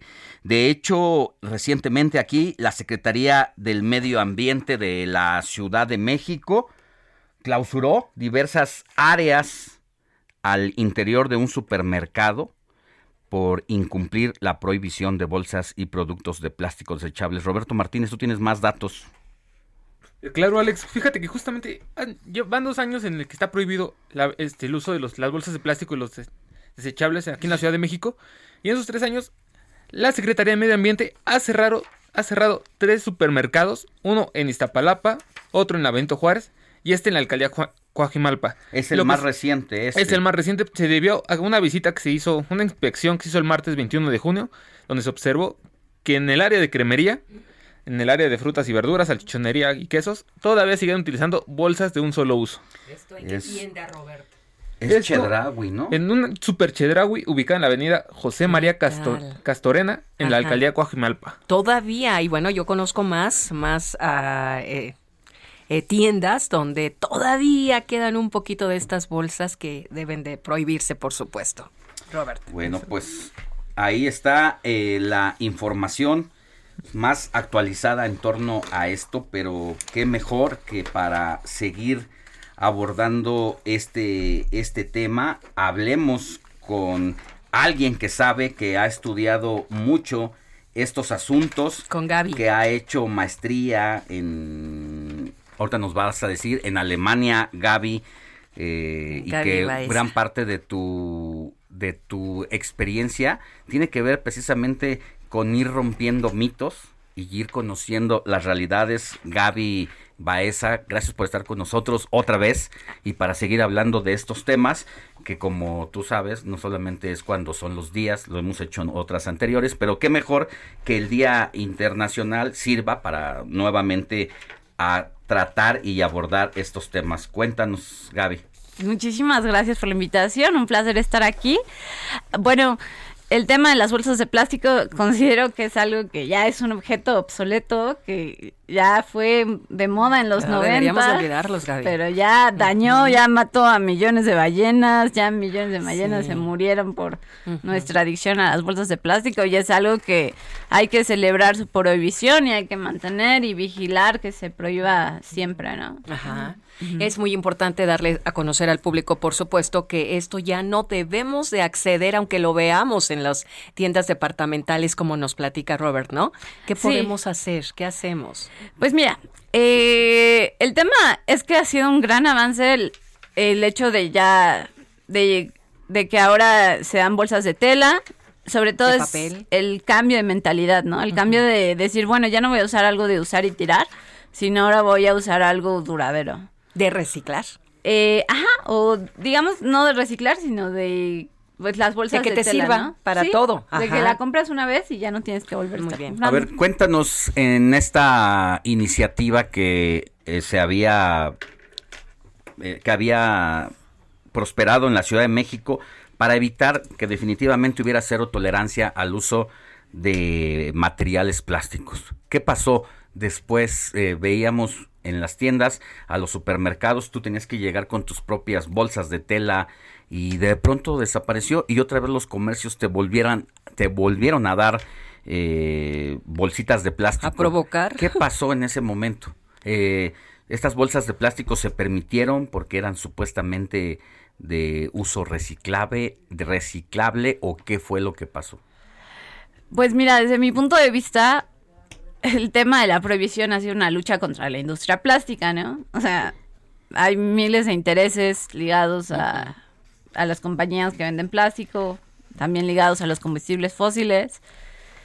Y pues es una lucha de ciudadano que tiene que exigir a las autoridades que tomen asuntos. El medio ambiente no se puede desvincular de que tengamos una autoridad fuerte que mantenga pues la acción ¿no? en las políticas, porque finalmente eh, uno como consumidor, su poder como consumidor es hasta cierto punto limitado, el poder real es un poder político, entonces siento que han sido grandes avances que hemos tenido, que, que hayan decidido prohibirlas, ¿no? y es un tema que como ciudadanos debemos de mantener por el bienestar común, ¿no? Porque el tema de las bolsas es un tema que se está saliendo de control. Hay temas ahorita en el planeta que se están saliendo de control, o sea, la crisis climática eh, que está vinculada a la misma adicción al plástico, o sea, es lo mismo, adicción a los combustibles fósiles, adicción al plástico. Ahorita el planeta ya no aguanta ni una bolsa más, ni un plástico más, ni una emisión de gases de efecto invernadero más. ¿Qué pasa con estos países que han tomado la decisión precisamente de prohibir eh, las bolsas y han dado marcha atrás con este proyecto? Porque la cadena también de, eh, de trabajo, la cadena productiva, pues ha costado mucho a las economías de las naciones. Pues mira, eh, yo abogo por un cambio total de paradigma y cambio de hábitos en el sentido de que eh, yo fomento el movimiento cero basura, que justamente lo que busca es que ni siquiera haya esa cadena de la que tú me hablas, ¿no? Se habla de acortar las cadenas, que todo sea un comercio local que las tiendas, o sea, yo eh, una de las revoluciones ahorita silenciosas para para ayudar a nuestro planeta es consumir localmente, o sea, olvidar, valorar el consumo local, ¿no? Valorar eh, los antiguos mercados locales, que son, se habla de kilómetro 100, que son donde tú, digamos que la misma, eh, consumes localmente, ayudas a los campesinos, ayudas a la gente que produce, la gente mexicana, acortas la cadena, no le compras a una corporación que que hace importaciones desde China o desde otros países, esa prosperidad tú la mantienes en México. Eso está muy vinculado también a, por ejemplo, si tú consumes localmente, consumes fresco, entonces no necesitas empaquetarlo, no necesitas, porque una cosa son las bolsas de plástico que vemos cuando nos ponen la bolsa tras bolsa y otra cosa son los productos que ya compramos empaquetados, el arroz, los frijoles o las papas o todo. Sí, para conservarlo, ¿no? Durante cierto tiempo. Exactamente. lo, los ahorita los movimientos más revolucionarios lo que buscan es que ni siquiera haya esa necesidad de empaquetar, ¿no? O sea, que tú compres a granel y es el, el, lo que yo abogo, ¿no? Tiendas que tengan una cadena cercana al, al productor que haya como este vínculo, entonces ni siquiera necesites empaquetarlo en un plástico. Si no tengas este la forma de comprarlo a granel, tú llevas tu propia bolsa, lo compras a granel, ayudas al, comercio local, evitas emisiones de CO2 y mantienes la eh, tu economía regional funcionando. Entonces, eso es lo que yo abogo por crear. Nosotros vamos casi a una pausa, Gaby, pero si nos das unos mm, segunditos en lo que regresamos del corte para seguir abordando este tema y nos cuentes si el mundo desafortunadamente se diseñó para producir basura. ¿Te parece? Si nos cuentas más adelante. Pausa y volvemos con más información.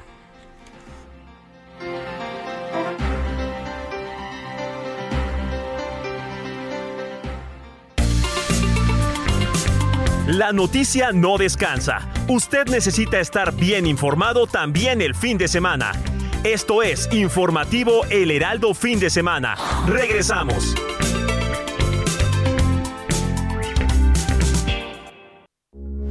Heraldo Radio, con la H que sí suena y ahora también se escucha.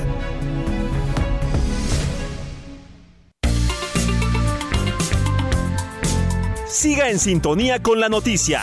Alejandro Sánchez y el informativo Heraldo fin de semana. Continuamos.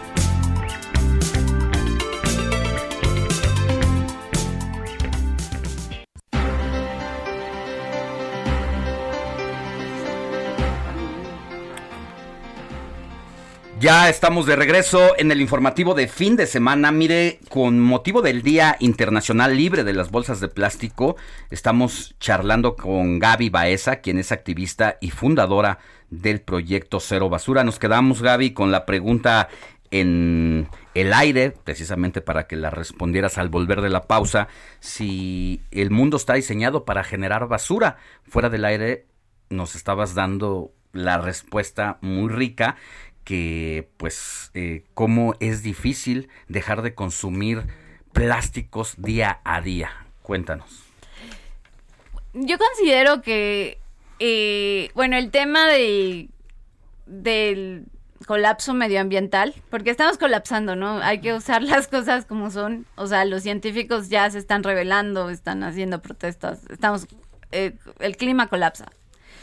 Yo considero que es parte de un movimiento de que nos han en- endocrinado, que tenemos que crecer, que la economía tiene que crecer, es algo que nos hablan en, nos han desde desde siempre nos han dicho que el propósito de una economía es el crecimiento. Esto ya muchas escuelas lo han rechazado. El crecimiento no es lo mismo a desarrollo, no es lo mismo a prosperidad.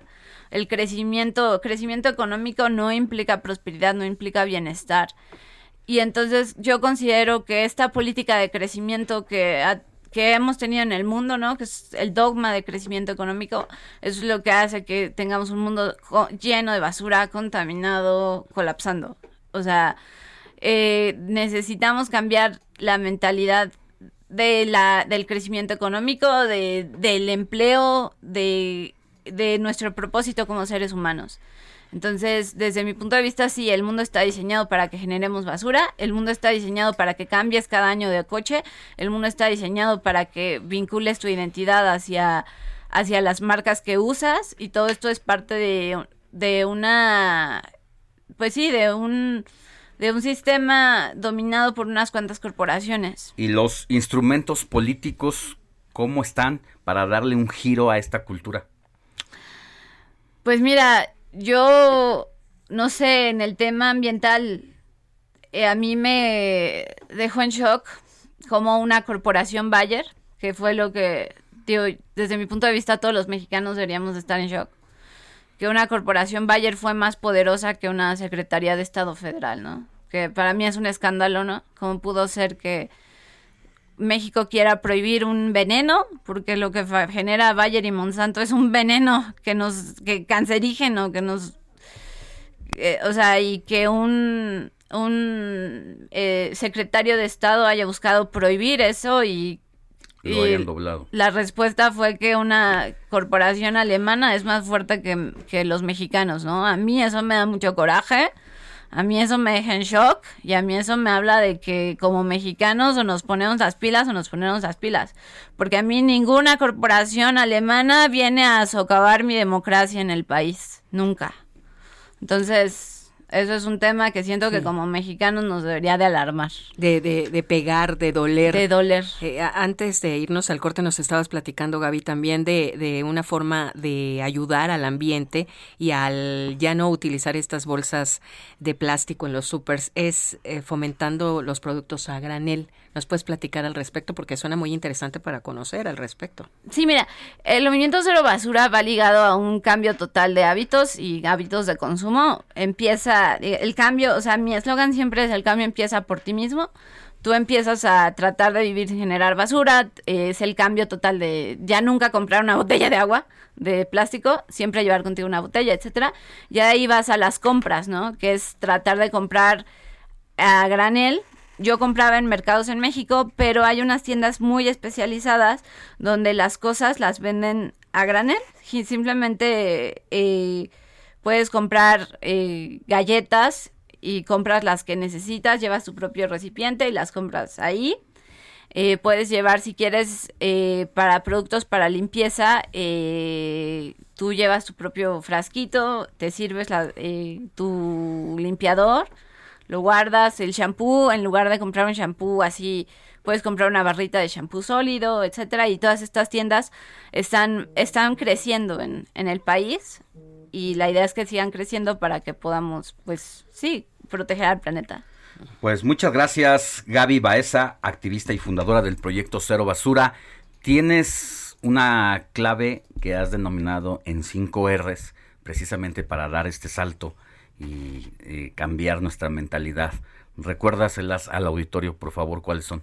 Son rechazar, reducir, reutilizar, reciclar y reincorporar.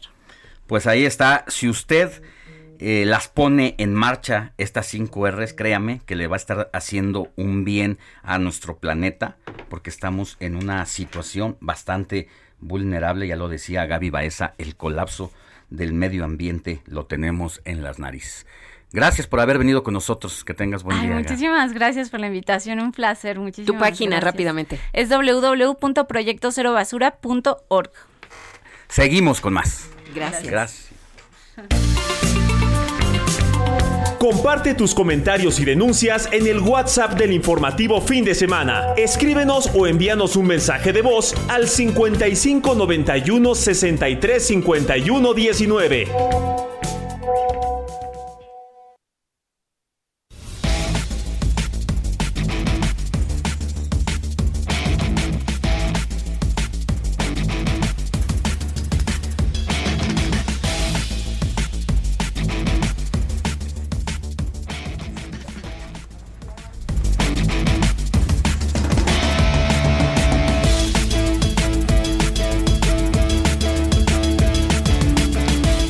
De la mañana con 37 minutos hora del centro de la República. Vamos a hacer un recorrido por la República y Moni Reyes nos tiene un resumen de lo que está pasando en el país. Adelante, Moni.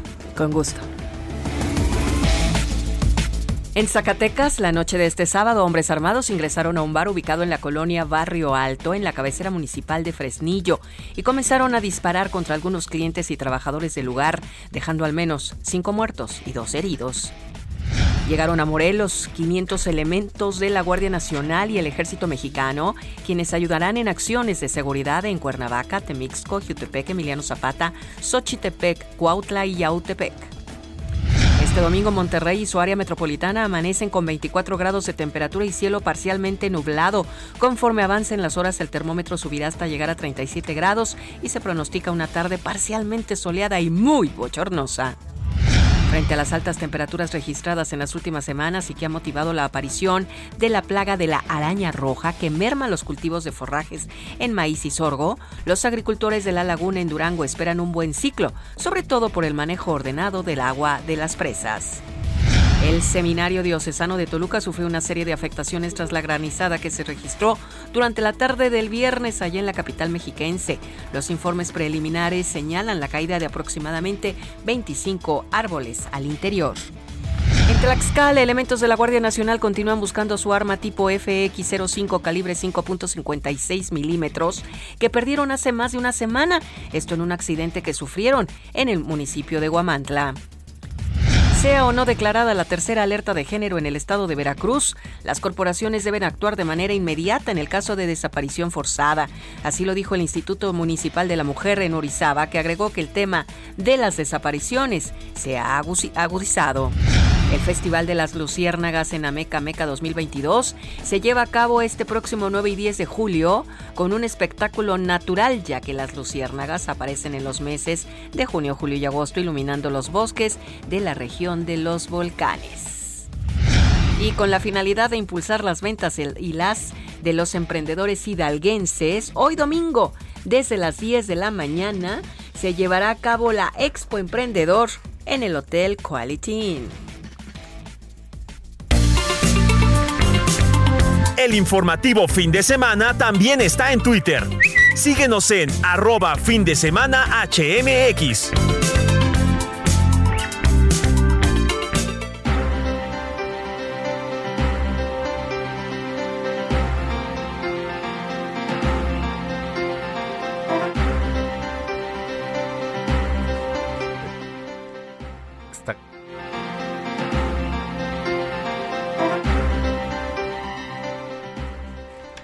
¿Está grabado?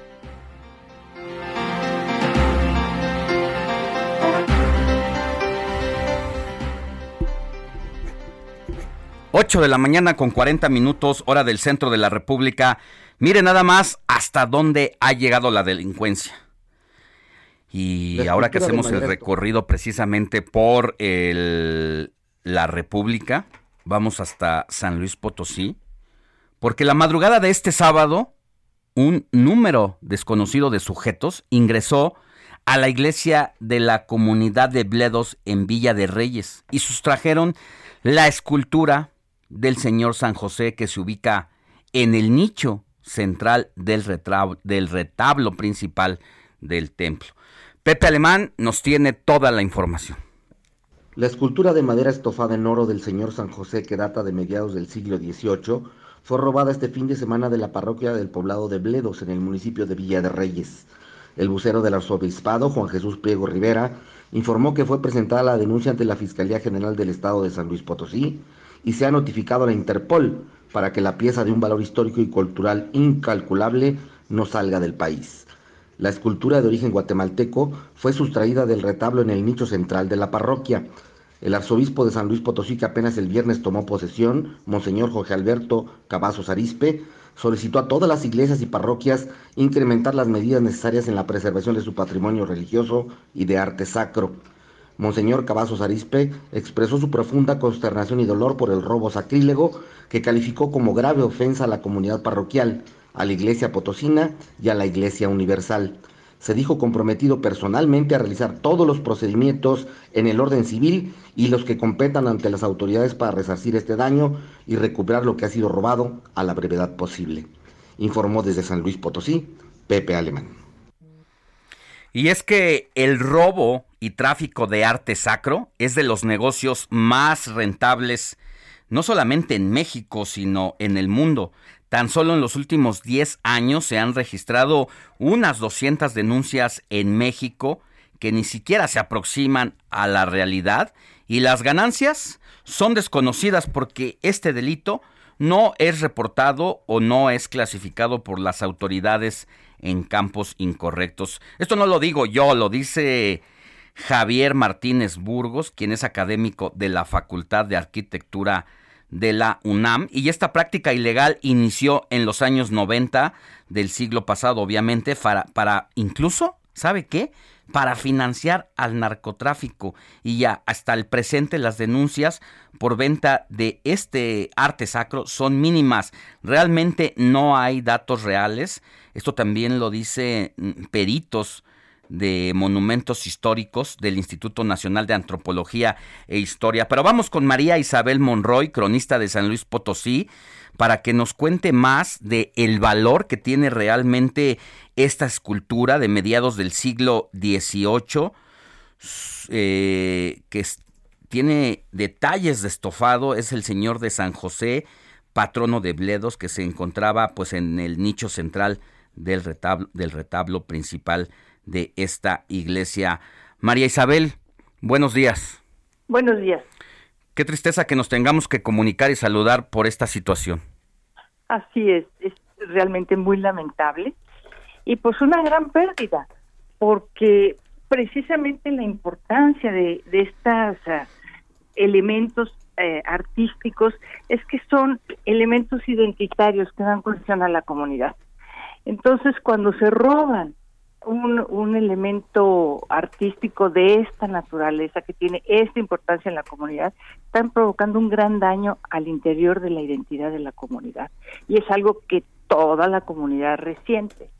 Y bueno, estos robos están este, a la orden del día. En septiembre y diciembre de 2020 se robaron también media colección pictórica del convento de San Francisco, el retablo de Guadalcázar, y eh, otra pintura en Pozo del Carmen, todo esto en San Luis Potosí. Y todo eso, pues, a, a quien afecta profundamente a la comunidad potosina. ¿Por qué? Porque precisamente eso es lo que da el sentido de pertenencia. Y este, estos eh, elementos icónicos eh, contribuyen en gran medida a, vamos a decir, a darle características a cada uno de nuestros lugares en México. Por eso es tan lamentable que desaparezcan, porque más es muy posible que hayan ido a parar todos a manos privadas.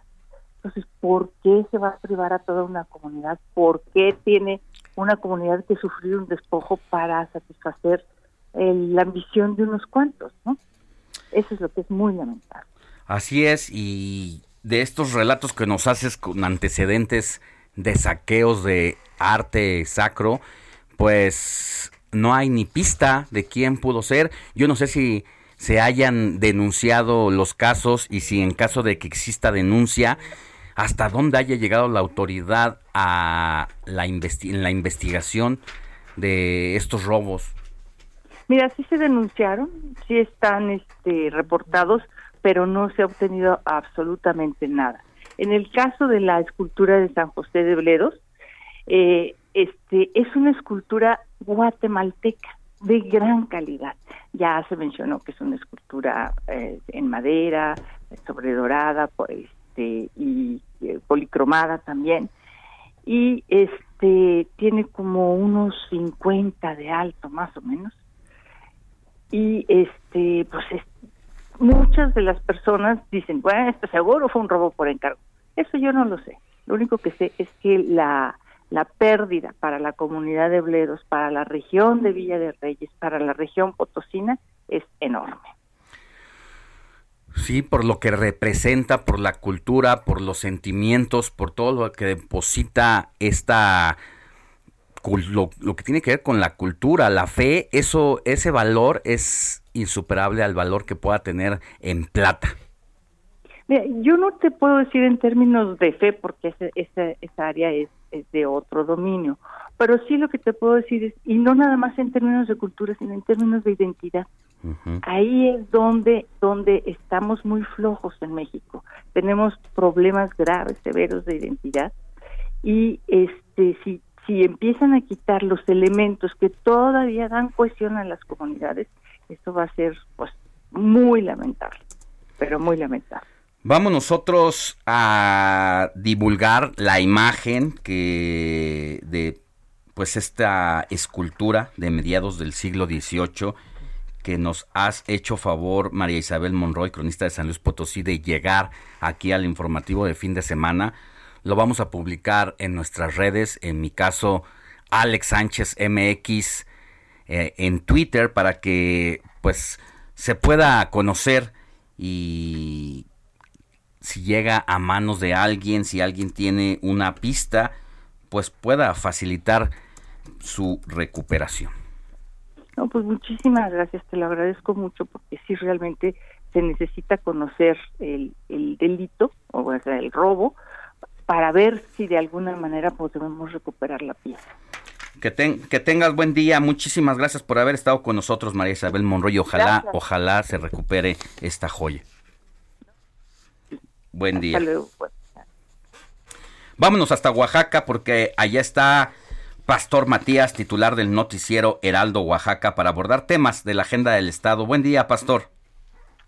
¿Qué tal, Alejandro? Muy buenos días. Efectivamente, le saludamos desde la ciudad de Oaxaca, ciudad capital, en esta mañana donde, bueno, pues seguimos dándole seguimiento a uno de los temas que pues ha llamado la atención, que ha enlutado, pues obviamente, la vida de muchos oaxaqueños eh, por todo lo que se vive con relación a lo vivido allá en San Antonio, Texas. Déjame decirte que el Instituto Oaxaqueño de Atención al Migrante ha confirmado que tres oaxaqueños son quienes viajaban este tráiler, el tráiler de la muerte, han perdido la vida, ya se ha confirmado y están con las autoridades, pues obviamente de eh, la embajada para poder obviamente traer los cuerpos de estos tres oaxaqueños, otro más se encuentra pues eh, eh, hospitalizado, estamos hablando de, de José Luis Guzmán Vázquez, 32 años, de San Miguel Huautla, quien presenta cuadros de deshidratación y está hospitalizado todavía en San Antonio, San Antonio Texas. De acuerdo a lo que dice Marcelo Ebrard, están dando seguimiento y atención por los cuidados que merece esta persona, este oaxaqueño. Está, de acuerdo a lo que dice la titular de el Instituto Oaxaqueño de Atención al Migrante, Aida Ruiz, bueno, pues está el seguimiento porque una de las complicaciones que se ha encontrado es que podría haber más oaxaqueños, ya que algunos de ellos, bueno, utilizaban los documentos falsos. Y esto ha impedido que, por supuesto, se establezca la identidad de muchas de estas personas que, de los 53 que murieron, bueno, ya recordar que 22 son mexicanos. Pastor. Por lo tanto, pues no sé, sí. Y nada más para, para precisar y poner las cosas en su contexto, porque esto que tú relatas es sumamente importante el hecho de que estén usando documentos falsos y no revictimizar a las víctimas, pues tiene que ver como parte del sueño americano de que cuando los engancha un pollero les vende el kit completo. Le, yo te abordo aquí, yo te traslado, yo te pongo en un tráiler y cuando te subas a ese tráiler vas a llevar estos documentos para que no se malinterprete desde el origen en que ellos cobran una identidad falsa. A final de cuentas, las historias que hemos podido ver hasta ahora de los mexicanos que han sido identificados y de los que se ha podido conocer su identidad, como es el caso de tres oaxaqueños, pues todo eh, se documenta, se ha documentado que es por pobreza, porque no tenían chamba acá de este lado, porque no encontraron una oportunidad y porque pues al final de cuentas tienen hambre, tienen frío, tienen necesidades, tienen ilusiones y se fueron a buscar eh, trabajar allá en los Estados Unidos y definitivamente la muerte se les cruzó en el camino. Exactamente, eh, es lo que dices Alejandro y tienes razón en eso. Eh, recordar que las personas que trafican indocumentados es el modus operandi cómo lo realizan, entregarle documentos falsos por alguna de las revisiones fueran detenidos, no los puedan identificar y bueno, pues se ha complicado la situación de acuerdo a lo que dicen las mismas autoridades que siguen trabajando en ello y ese es uno de los tantos problemas. Aida Ruiz eh, confirmaba que antes de este eh, este hecho tan trágico que llamaba la atención en los últimos días, ya habían muerto seis oaxaqueños en su intento de pasar a los Estados Unidos en diferentes formas. Recordar que algunos de ellos han los dejan abandonados en el en el desierto, algunos otros ahogados al momento de cruzar y eso ha complicado la situación en esta eh, pues eh, y recordar que además de los tres fallecidos uno es originario de la Mixteca que, que recordar que es de las regiones donde más eh, pues hay oaxaqueños que radican en los Estados Unidos de la Sierra Sur y otro más de la cuenca del Papaloapan, de allá de San Francisco Sila, que es precisamente donde se pudo reconocer que es la persona, el tercer fallecido. Y están en espera todavía de la salud de José Luis Guzmán, el cual, bueno, pues hasta el momento sigue siendo atendido allá en, lo que es esa zona, allá en San Antonio, Texas. Nos queda un minutito, nos queda un minutito, pero eh, es importante recordar que eh, estaban teniendo problemas las familias para el traslado, independientemente del apoyo que está dando la autoridad por la dimensión del caso, la autoridad federal. Perdóname, todavía tenían problemas las familias para eh, hacerlo del funeral. Sí, eh, es por eso que hay una instrucción del gobernador de apoyarse con las autoridades de las mismas embajadas del consulado para poder traer los cuerpos y de acuerdo a lo que dice pues ahí Ruiz, la titular de Dioam, que se espera que en los próximos días se pueda realizar ese tipo de trabajos.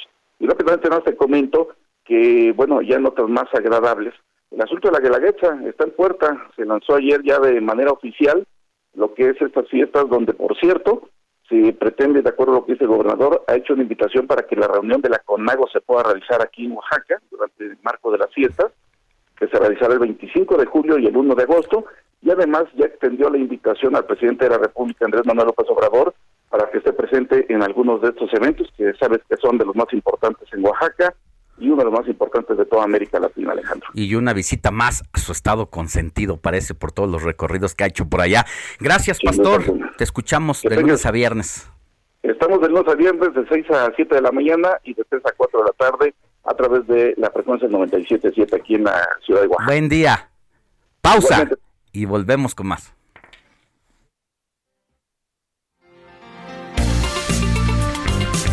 La noticia no descansa. Usted necesita estar bien informado también el fin de semana. Esto es Informativo El Heraldo Fin de Semana. Regresamos.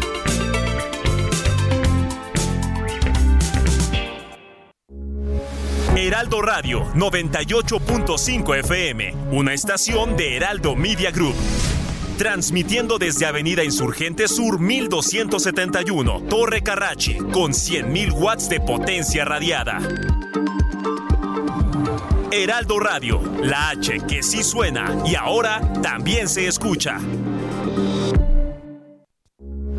Heraldo Radio, con la H que sí suena y ahora también se escucha.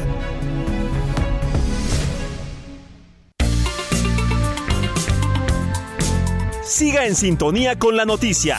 Alejandro Sánchez y el informativo Heraldo fin de semana. Continuamos.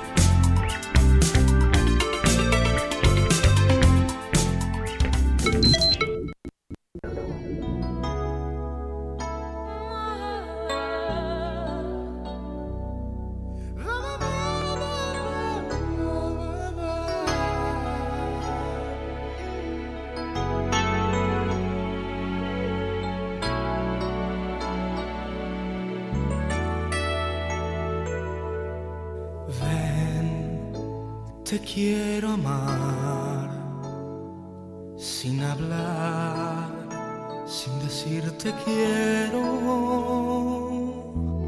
Ven, vamos allá,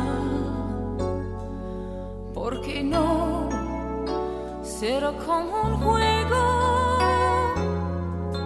Hablemos con los ojos, con los besos.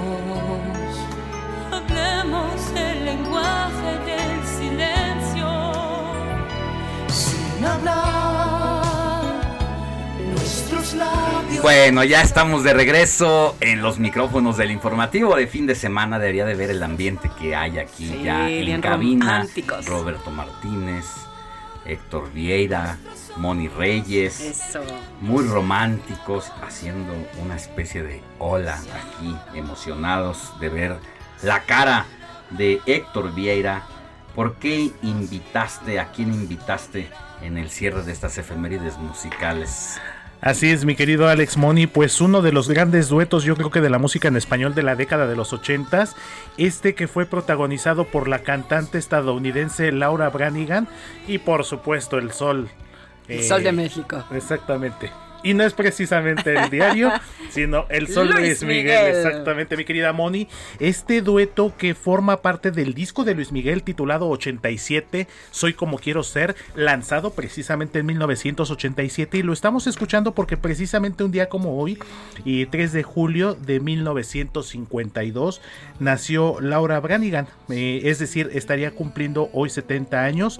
Lamentablemente falleció pues el 26 de agosto de 2004, pero entre otros temas que, que nos dejó Laura Branigan, uno de los clásicos también, aquel de Gloria. Precisamente.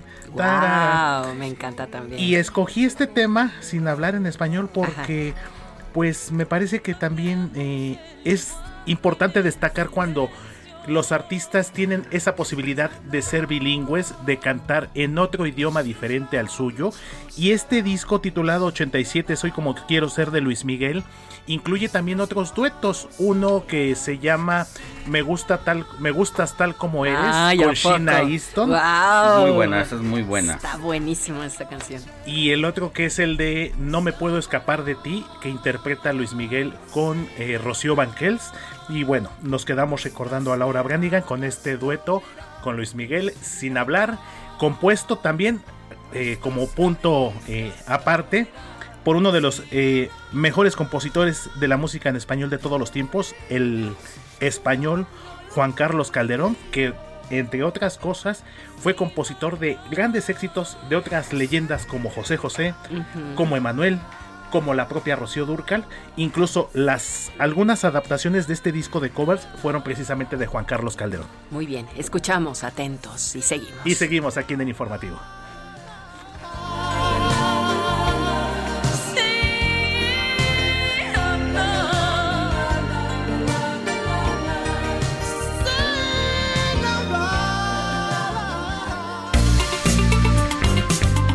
El informativo fin de semana también está en Twitter. Síguenos en arroba fin de semana HMX.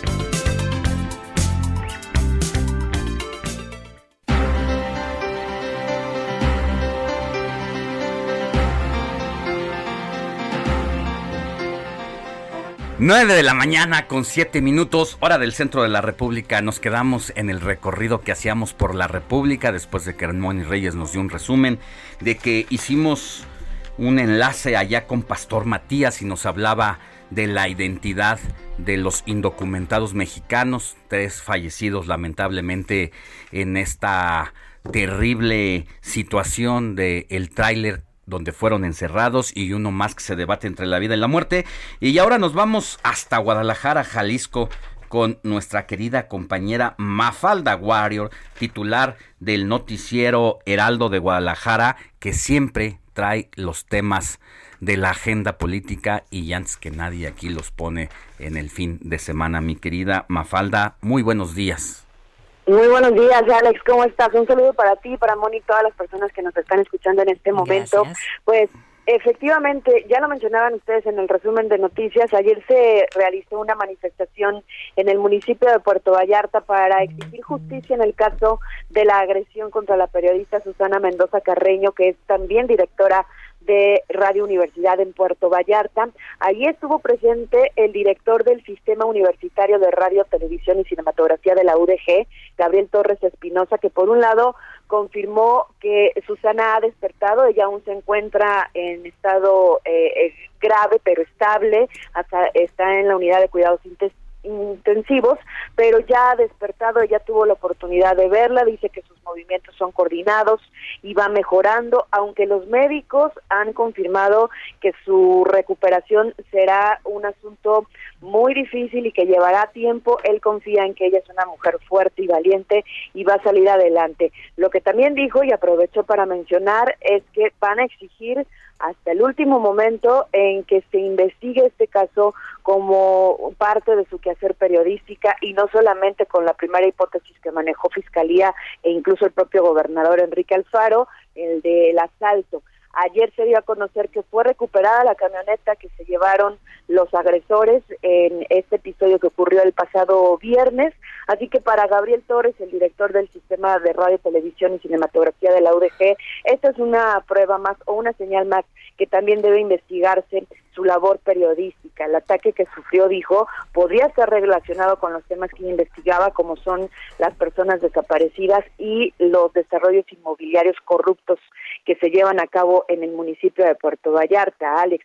Eh, por otro lado, uno de los temas que también pues sigue dando de qué hablar es las declaraciones del arzobispado de Guadalajara, del arzobispo Francisco Robles Ortega y esta negación que tuvo en un inicio el gobernador Enrique Alfaro.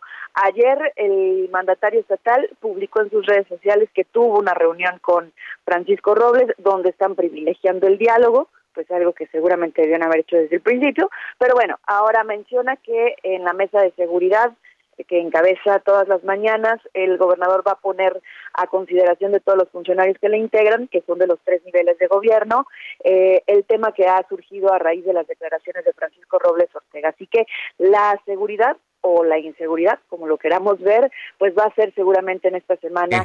Eh, uno de los asuntos que estarán en la agenda pública. Pues hay que recordar que tras el asesinato de los dos jesuitas allá en Chihuahua, siguieron los reclamos de representantes de la Iglesia Católica, empezando allá por Jalisco, donde dicen, bueno, pues es que aquí también nos cobran derecho de piso en las iglesias. Al presidente de la República esa declaración no le cayó bien, como normalmente no le caen todas las denuncias y donde se exhibe la falta de justicia o donde impera la ley del más fuerte y del más armado y esto pues ha hecho todo un debate y bueno pues tampoco es el único caso de una denuncia aislada ¿eh? es prácticamente desde la fe este órgano editorial de la Iglesia Católica pues ha tomado como suya también esta posición y bueno algo se tiene que hacer porque se quiere negar algo que a todas luces es evidente. Esa es la cuestión, Alex, eh, eh, que, que nieguen que la situación es una realidad para los pobladores de la zona, para quienes trabajan allá, ya sea eh, sacerdotes en la labor comunitaria o bien médicos que también en esta semana denunciaron, pues que han tenido extorsiones, por lo menos en estas zonas que limitan con otros estados. Muchas gracias, Mafalda Aguario, titular del noticiero Heraldo Guadalajara. Y te escuchamos todos los días de lunes a viernes, de 3 a 4 de la tarde.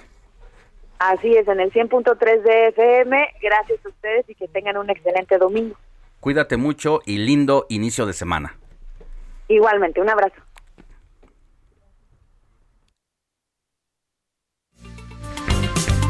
El informativo fin de semana también está en Twitter. Síguenos en arroba fin de semana HMX.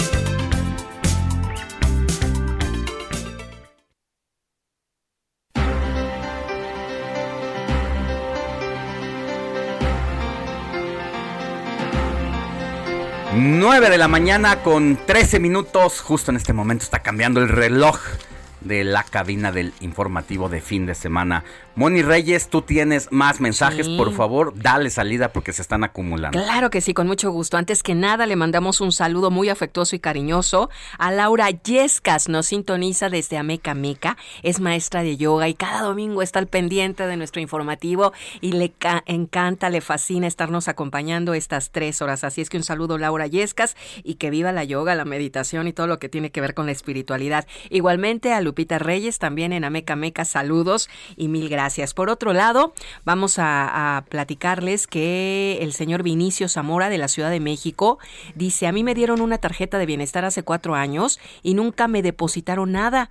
Hice trámites nuevamente y no tengo respuesta positiva. Para mí, dice, ha sido un engaño ya que tengo 69 años y no he recibido ni cinco centavos. Bueno, pues ahorita le contestamos a Alex porque tenemos otra eh, saludo. Y vamos a tomar el caso de Vinicio Zamora Sí. porque la verdad no es la primera vez que nos llega y solamente servir como puente de comunicación con la autoridad encargada del reparto de esto que es la Secretaría de Bienestar a donde está al frente Ariadna Montiel haremos llegar el caso del señor Vinicio Zamora. Así es. Saludos Alex Simón y soy Jesús Díaz de Azcapotzalco. Los voy escuchando en el camino porque voy rumbo a Poza Rica, Veracruz, a una convención. Va a promover el noveno arte, los cómics. ¡Ay, qué padre!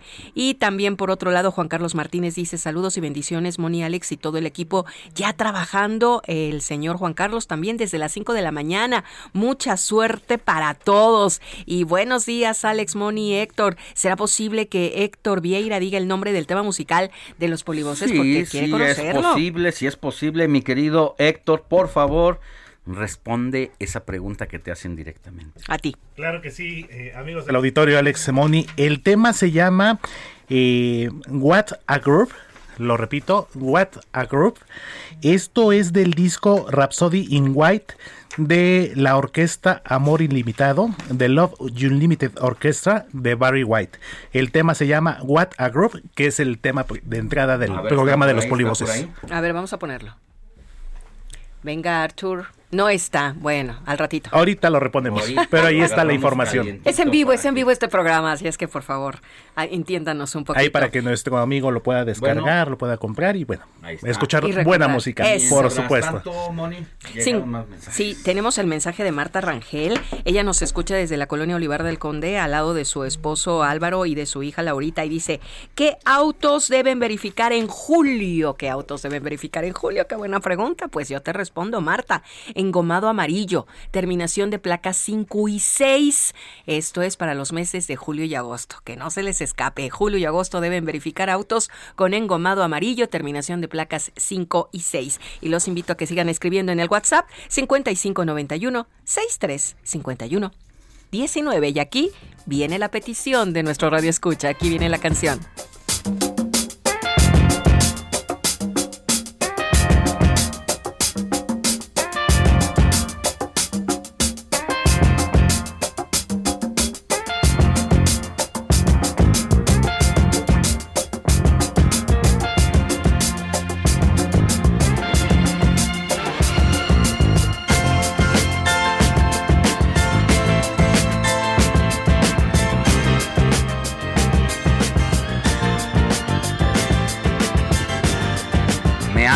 Hace, ver la vida en blanco y negro bonita esa película, esa, esa rola de. Ahí viene Héctor, ahí viene Héctor. los- A ver, ¿qué nos vas a decir? ¿Nada?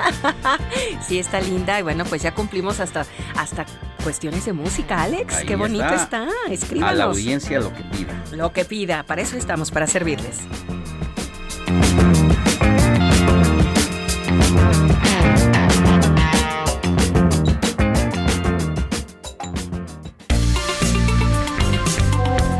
Comparte tus comentarios y denuncias en el WhatsApp del informativo fin de semana. Escríbenos o envíanos un mensaje de voz al 55 91 63 51 19. En unos días los niños y tú os iréis. Yo me reuniré con vosotros más tarde en la zona libre. ¿Cierra la tienda? Sí, pero tú la comprarás. No tengo dinero, no puedo Sí, porque te lo voy a dar yo.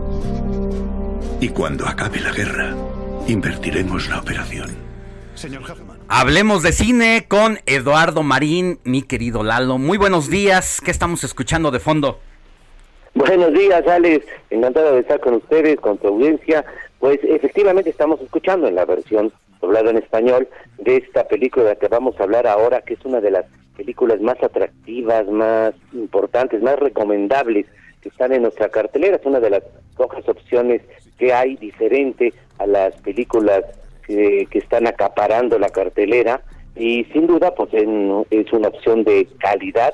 Se trata de la película francesa Adiós, señor Huffman, que eh, entra en su segunda semana de exhibición. Está basada en una obra de teatro sobre un joyero judío próspero eh, dura- y durante la ocupación nazi de, de, de París y que debe pues salir huyendo de la capital francesa y busca vender su negocio a su empleado en quien deposita toda su confianza pretendiendo pues que lu- luego regresar cuando acabe esa pesadilla a seguir manejando el negocio.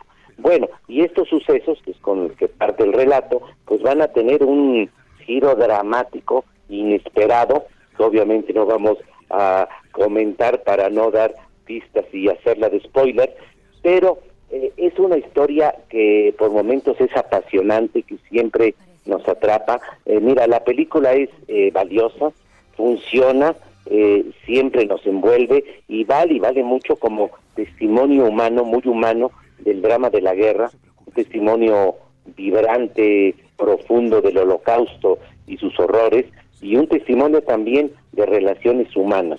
En, en todo momento la película siempre capta nuestro interés, como decía, es muy hábil para narrar la historia porque a pesar de su recreación teatral, como comentaba está basada en una obra de teatro, sí le imprime un sentido de lenguaje cinematográfico, ya que transcurre en casi todo el tiempo pues en el interior de una casa. Eh, si- si- siempre la película es valiosa, siempre estamos esperando qué va a suceder. Es una película que realmente es muy recomendable para todos los gustos. Y es una pena, Alex, que esté en pocas salas. Sin duda, bueno, los eh, distribuidores y los exhibidores eh, pues muestran una vez más su falta de audacia.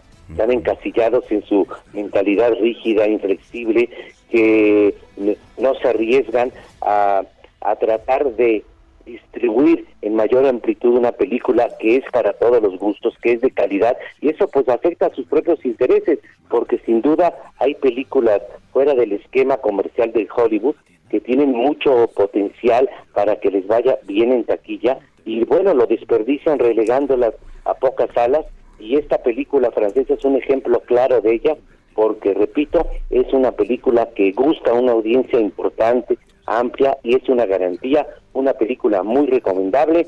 Adiós, señor Hartman. Pues es que las películas para entender el fascismo, el nazismo y la Segunda Guerra Mundial siempre será de interés para todas las generaciones, para los nuevos eh, talentos, las, los chavos que pues eh, a partir del el cine pueden introducirse de una manera más íntima precisamente a esos momentos, a esos episodios negros de la historia mundial. Yo no sé cuántas películas haya de la Segunda Guerra Mundial, pero leía hace poco una lista de 25 mejores películas eh, de la Segunda Guerra Mundial que van desde los géneros románticos hasta las sangrientas batallas más célebres, así que pues que no les tiemble eh, pues las amalgamas como dicen por ahí y que si van a hacer algo pues que lo le entren con todo. No, a- tiene toda la razón. Y efectivamente, el tema de la guerra mundial en el cine, igual que en la literatura, ha sido muy tratado, exhaustivamente tratado, y específicamente temas sobre el holocausto. Pero en esta película le da un giro especial, innovador, original, siempre eh, hay obras que nos encuentran un lado diferente y como tú dices, vale la pena para todas las generaciones, para porque eh, eh, estos dramas de la guerra hablan de relaciones humanas, de la condición humana, de tolerancia, de del horror que se vive en la guerra y todo eso se refleja con de manera puntual, eficaz, eh, brillante en esta película Adiós, señor Hassman. Gracias, querido Lalo, que tengas buen domingo. Muchísimas gracias, Alex. Feliz domingo. Hasta luego. Comparte tus comentarios y denuncias en el WhatsApp del informativo fin de semana. Escríbenos o envíanos un mensaje de voz al 55 91 63 51 19.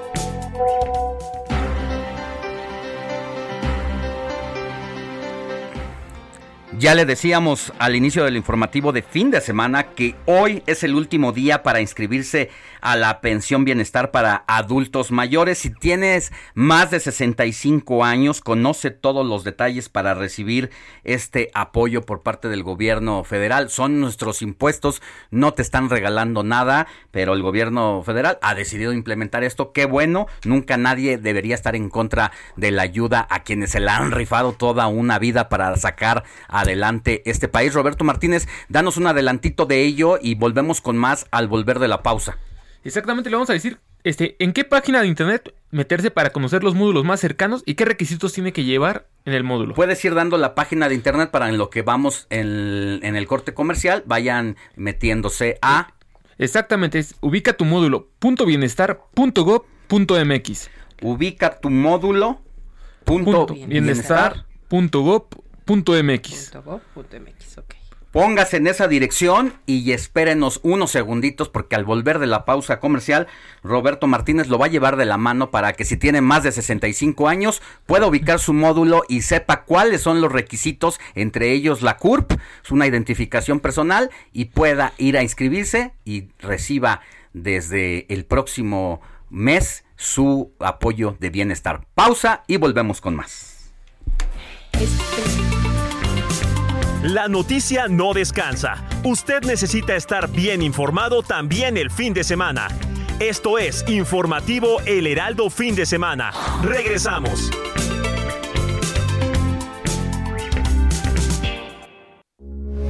Heraldo Radio 98.5 FM, una estación de Heraldo Media Group. Transmitiendo desde Avenida Insurgente Sur 1271, Torre Carrachi, con 100.000 watts de potencia radiada. Heraldo Radio, la H que sí suena y ahora también se escucha.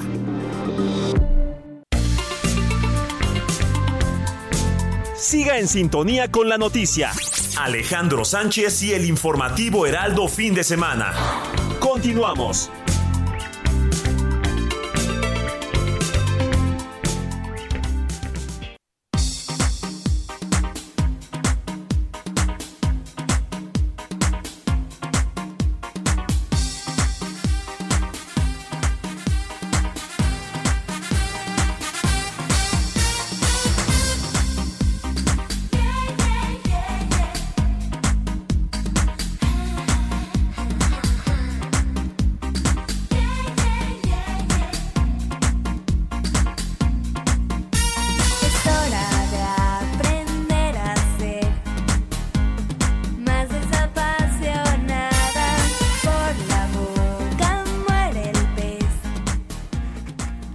Estamos de regreso en el informativo de fin de semana y Héctor Vieira nos cuenta así la historia de esta canción.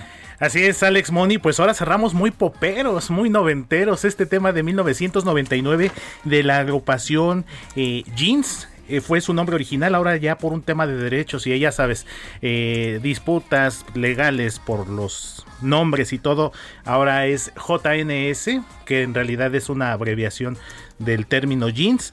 Dime que me amas, eh, forma parte del disco 3 Jeans lanzado en octubre de 1999 y lo estamos escuchando porque la fundadora, integrante y otrora líder de esta agrupación, la actriz, cantante eh, Patricia Sirvent, está cumpliendo hoy 39 años. Patti Sirvent, quien fue muy eh, reconocida por ser la, la figura principal del grupo Jeans, y posteriormente se dedicó a cantar eh, canciones infantiles, se dedicó ya más al tema de la música infantil, un tipo más o menos lo que pasó en su momento con Tatiana, también eh, fue reconocida, de hecho se casó con un importante político hace algunos años, eh, con el que sigue casado, eh, César Nava, seguramente lo recuerdas, Alex, expresidente nacional del PAN, justamente. esposo de Patilú. Exactamente, ya es el nombre oficial de Patti Sirvent, Patilú ya como actriz y cantante infantil. Y pues este tema bastante popero, noventero. Y pues para cerrar de la mejor manera y de muy buen humor como estamos este domingo, Alex Moni. Muchas gracias, Héctor Vieira. Gracias a ustedes, aquí estamos.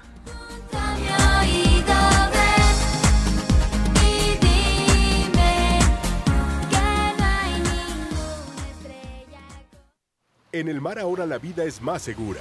Las capitanías de puerto supervisan que las embarcaciones respeten el área de bañistas, la velocidad permitida y la capacidad de pasajeros a bordo. No olvides el uso del chaleco salvavidas. Si vas a zarpar, avisa a la Capitanía de Puerto y consulta la información meteorológica. Acércate a las capitanías de puerto. Con ellas en el mar la vida es más segura. Secretaría de Marina.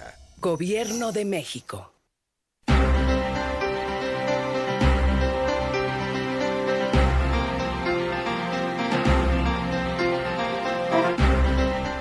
Ya son las 9 de la mañana con 34 minutos, hora del centro de la República. Nos quedamos antes de ir a la pausa con Roberto Martínez porque hoy es el último día para inscribirse a la pensión bienestar para adultos mayores.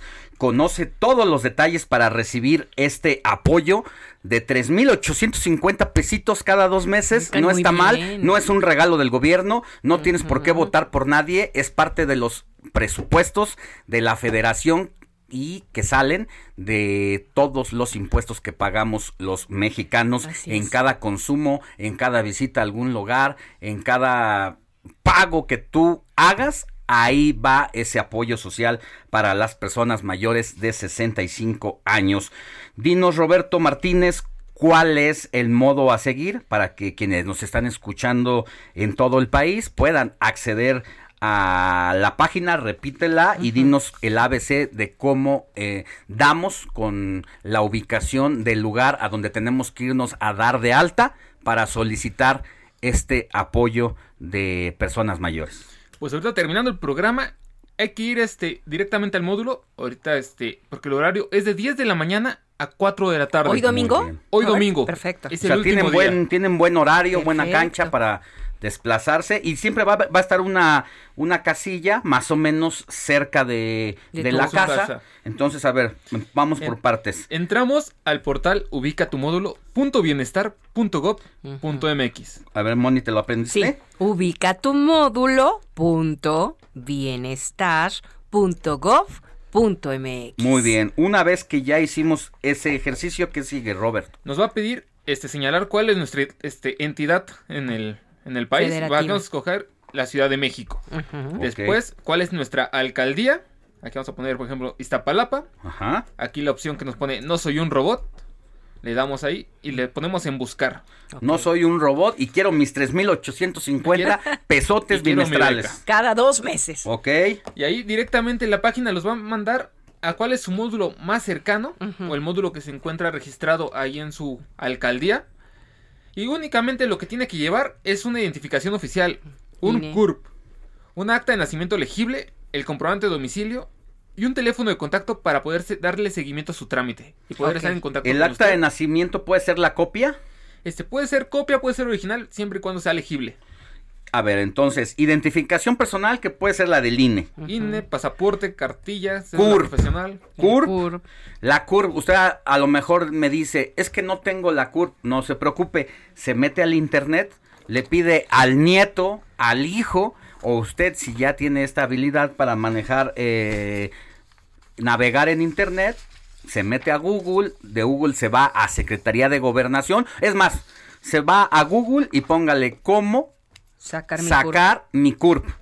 Y ya le va a dar una página de manera abierta y directa donde va a meter soy mi nombre y en automa CURP y en automático le va a prácticamente a reflejar la CURP. Pero también en las papelerías de la colonia las personas que atienden las papelerías, yo he visto Sí. que les sacan el curva a Ayudan. las personas adultas Y solamente le van a cobrar la impresión porque Sí, es parte de la, de la ayuda a las personas de la tercera edad. No se Entonces, desespere. así de sencillo, Robert. Así de sencillo y ahorita aprovechen ahorita este pequeño tiempo que todavía falta para las 10 para ubicar su módulo más cercano y poder ir a realizar el trámite y recibir su beca de 3.850 Pues ahí está. pesos. De todos modos, a las 11 de la mañana, esto que ya le dijo Robert aquí, lo va a repetir en una pequeñita cápsula Así es. que Moni Reyes va a hacer favor de retransmitirla para que si tuvo alguna duda en este momento, 11 a las la 11 de la mañana, Moni Reyes le va a ayudar con ese servicio para ese trámite. Muchas gracias, Robert.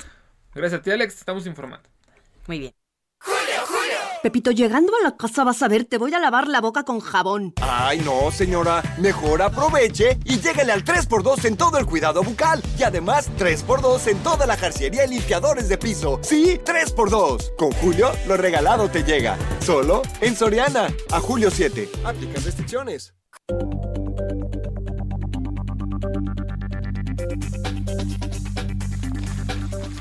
Estamos viviendo tiempos difíciles, no solamente por la pandemia y la emergencia sanitaria, sino pues esto también ha acarreado que haya un alza en los precios de la canasta básica. Ya ayer Roberto Martínez también nos decía cómo la guerra de Ucrania, la invasión de Rusia allá en aquel país de Europa, pues se ha visto reflejada en el alza al precio del pan blanco, al pan dulce. Y uno se pregunta, ¿en serio se puede ahorrar dinero en estos tiempos? José Manuel Arteaga, editor de Mercados del Heraldo de México, cuéntanos, ¿se puede o no se puede?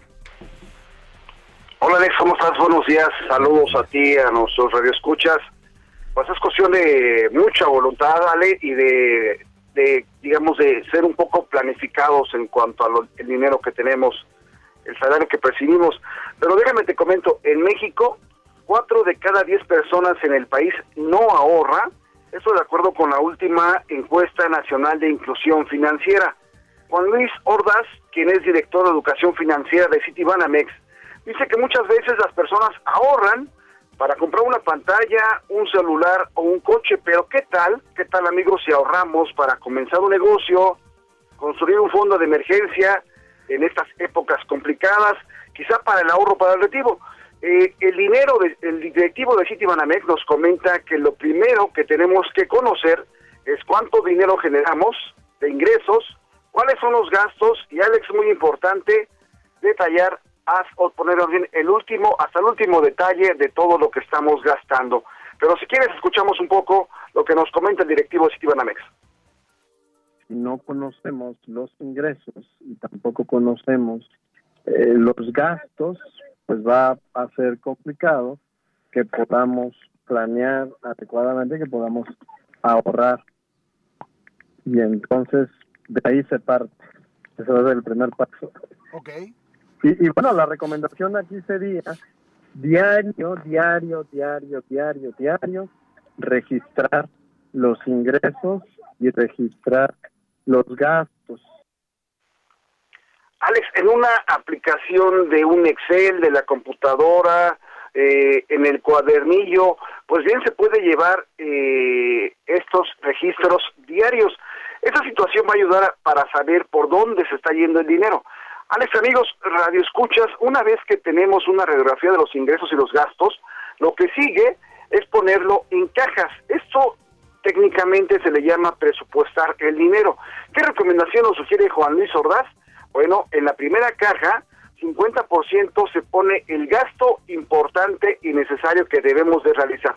El pago de colegiaturas, el pago de la hipoteca, los pagos de servicios, el agua, el predial, todo esto. Una, lo- los alimentos. Una segunda caja proyecta un 30% que tiene que ver para la diversión, para los gastos de eh, comidas, para el esparcimiento de la familia. Y un tercer tipo, si quieres escuchamos lo que nos comenta Juan Luis. y otro tipo de, eh, de recursos, un 20% aproximadamente, pues se tiene que ir justo a la multiplicación del dinero, al ahorro, a, a todas estas cuestiones financieras que eh, a largo plazo justo nos van a permitir incrementar nuestro nuestro gasto Alex, de acuerdo con el experto, lo que tenemos que hacer es que de nuestro presupuesto total, 20% es lo que necesitamos, todo mundo canalizar al ahorro y sobre todo para la inversión, meter el dinero a, un, a, a proyectos que en un cierto momento nos pueden ir generando dinero con el tiempo. El ahorro no es un tema de tener mucho dinero, sino de constancia, lo que nos dice el experto. Un dato importante es cuidarse de los gastos hormigas, es decir, de las compras pequeñas que pueden ir desbalanceando nuestro presupuesto familiar. Si quieres, escuchamos un poco más lo que nos dice el directivo Esteban Amex. Por favor. De hecho, eh, pues hay algunos estudios que muestran que hasta el 10, alrededor del 10% de nuestros gastos son ese tipo de gastos. Es decir, si estamos hablando que alguien gana 10 mil pesos, pues se está gastando alrededor de mil pesos en este tipo de gastos. Gastos hormigas que se llevan el dinero que donde de repente decimos, ah, pues vamos por el cafecito, que vamos por la dona, que vamos por la torta, y bueno, ahí todo eso se va yendo al gasto hormiga y que en un cierto momento puede desbalancear el presupuesto. Chequen un ejemplo, por ejemplo, él nos comenta que han hecho eh, talleres de finanzas personales con la gente y, por ejemplo, encuentran mucho una situación muy curiosa y si quieres volvemos a escucharlo. Nos ha tocado en algunas comunidades donde hay gente que gasta, por ejemplo, mucho en refrescos. Pues ahí se una alta proporción de los de los ingresos. También mucha gente eh, gasta mucho en transporte, eh, en taxis, por ejemplo. Alex, pues la última sugerencia va en el sentido de que se debe mantener un hábito, es un hábito el ahorro con el tiempo, empezar desde pequeños con los con los hijos, quizá educarlos más o menos qué es lo que se tiene que hacer. Y así bueno procurar que además que nuestro ahorro pues no se pierda rápidamente en el futuro en algunas cuestiones que pudieran desbalancear el presupuesto, hay que buscar buscar tener un presupuesto de emergencia, canalizar a la inversión y sobre todo, Alex, proyectar y presupuestar lo que vamos a, ingresar y lo que vamos a, erogar a lo largo de semanas, a lo largo del día, a lo largo del mes y a lo largo del año. Es parte de este asunto, Alex, se puede ahorrar, pues es cuestión de mucha voluntad por parte de la gente y de, y de cuidar muchos gastitos por ahí. Excelente trabajo, excelentes recomendaciones, José Manuel Arteaga. Esto de hacer una radiografía personal de nuestros gastos, agarrar el lápiz y arrastrarlos en un papel en blanco, siempre nos va a confrontar con nuestras realidades. Y bueno, yo conozco gente que cuando ha hecho este ejercicio hasta ha dejado de fumar, imagínate. Así que muchas gracias por esta recomendación que nos das. Alex, eh, ojalá le sirva a los redescuchas y un placer, como siempre, estar contigo. Un abrazo, buen día. El informativo fin de semana también está en Twitter. Síguenos en arroba fin de semana HMX.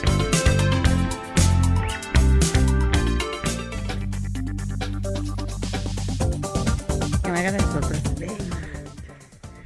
¿Qué tema, eh? ¿Qué tema el que vamos a tratar? Que no debería de serlo. Pero cuando uno trae un chip arrastrando toda la vida, cambiarlo es ahí donde está la cuestión y en ese foco es que tenemos que trabajar. Por eso traemos a nuestra experta ya de cabecera del informativo de fin de semana. Ahorita le voy a decir, se la voy a presentar como debe, porque el hecho de que un hijo o nieto se declare abiertamente parte de alguna comunidad LGBT más puede ser demoledor para muchos, especialmente para quienes han recibido una educación, aquí sí conservadora o tradicional, y ya ante la noticia puede que sea difícil incluso controlar la primera reacción, pero la prueba mayor viene después, cuando se acepta el hecho, pero no se sabe cómo conciliarlo con los valores de una familia. Así que Flor Arreola, especialista, psicóloga, terapeuta y que siempre está en la ayuda familiar, muchas gracias por estar con nosotros. ¿Cómo están? Muy buenos días. Gracias por la invitación, como siempre. Muchas gracias. ¿Por dónde le entramos a este tema? Pues bueno, yo creo que hay que entrar por la parte en la que decías educación, ¿no? Eh, la manera en la cual nos estamos relacionando hoy con el mundo ha cambiado radicalmente. Eh, nos encontramos con el tema de los poliamorosos, las diferentes maneras de relacionarnos con el otro, elegir cómo queremos amar, cómo queremos ser amados, y en el tema que estás tocando, que es la orientación sexual, ¿no? Cómo me defino a mí mismo, cómo quiero estar en el mundo, cómo quiero ser visto, pues no es más que un tema de identidad, o sea, la gente se está buscando. Entonces, cuando llega un hijo con nosotros, llega alguien de la familia y nos dice, bueno, pues yo he tomado la decisión, me he dado cuenta que este cuerpo que tengo me es ajeno, no me encuentro cómodo en él y deseo cambiar, deseo hacer este tránsito, ¿no? A otro género, bueno, pues es momento de abrir la mesa y sentarnos a dialogar la verdad creo, Alex, Moni, eh, aquí los presentes, que nos hace falta eh, mucha educación, nos hace falta mucha información.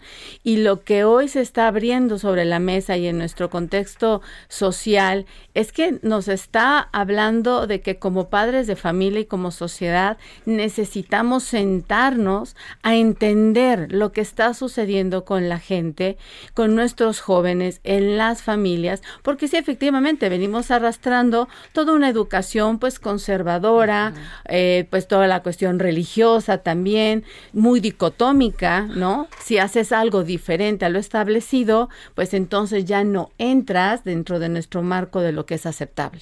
Ahora, una de las primeras contenciones que hay que hacer cuando uno se enfrenta ante estas noticias es con uno mismo, con su ser y con sus emociones. Correcto. Conozco una persona, un personaje público muy destacado, muy importante, un hombre bragado, echado para adelante, que su familia nunca lo había visto llorar. La única vez que lo ha visto llorar es cuando se enteró que su hijo era homosexual.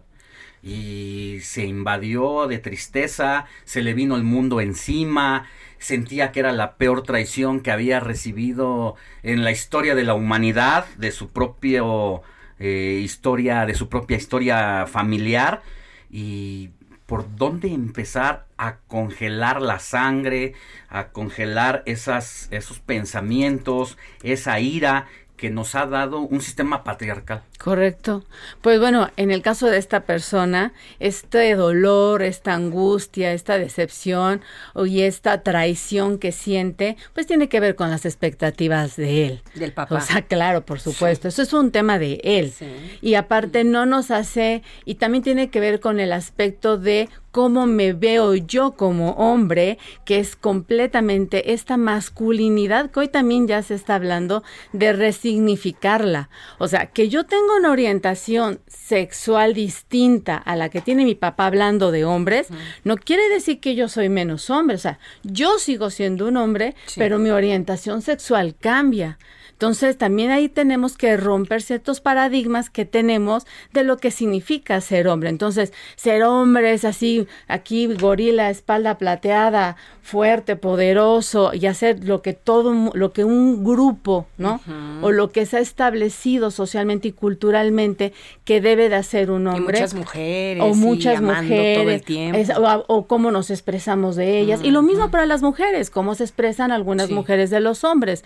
Entonces, hay que romper paradigmas. Yo le diría a esta persona que no se sienta decepcionada, ni se sienta triste, ni sienta que sus expectativas no son al contrario. A mí me parece que ahorita su prioridad es aprender a entender comunicarse con su hijo e involucrarse en su proceso. Moni Reyes, tú tenías Sí. eh, mensajitos del público que hacían Sí, del preguntas a público. Flor Arreola. Claro, nos están eh, escribiendo y dice, buenos días Alex. Eh, Flor, tengo una pregunta eh, para el tema de, de hoy le- sobre las nuevas formas de amar. ¿Cómo se puede apoyar y orientar una familia muy tradicional a que acepte que su hijo o hija se siente identificado con alguna comunidad LGBT? Esa es una pregunta. Y de una vez te digo la otra.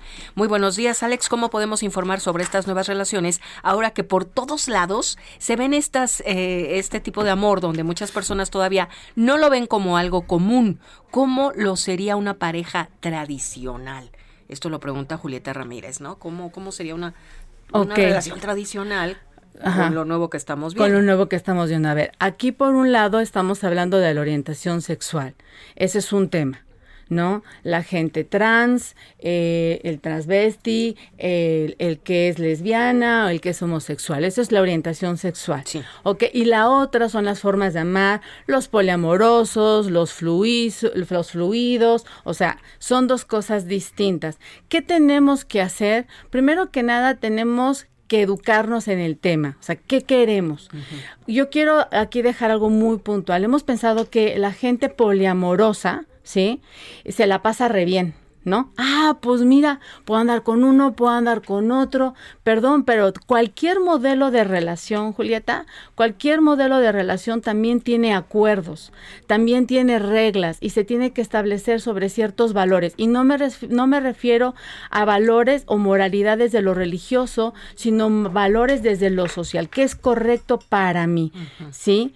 Entiendo que ella dice qué hacer, cómo adaptarme, cómo ir funcionando. Bueno, pues tenemos que establecer primero qué es lo que cada uno quiere, qué es lo que cada uno está buscando y hacia dónde van. Dice, ¿cómo, ¿cómo podemos informarnos sobre estas nuevas relaciones? Porque para ellas muchas desconocidas, como para Ah, muchas ok. personas. ¿no? Bueno, pues hay muchísima literatura. Judith Butler es una de las grandes escritoras que ha hablado sobre las comunidades LGTB.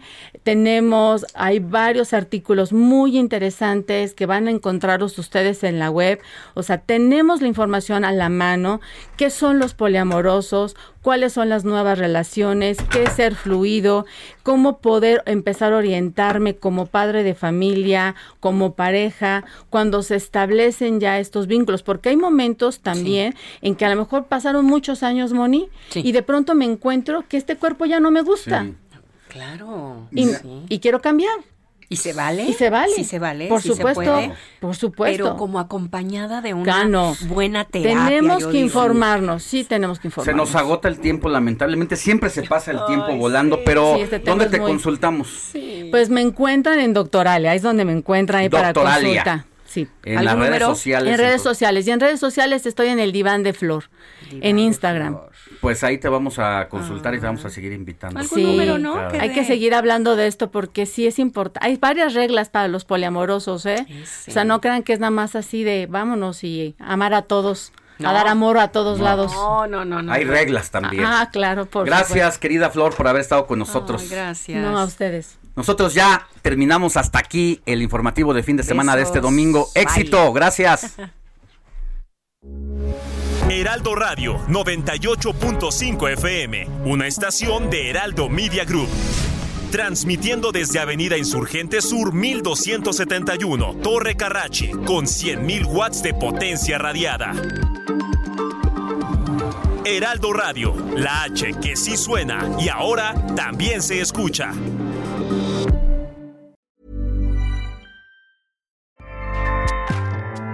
ACAST powers the world's best podcasts.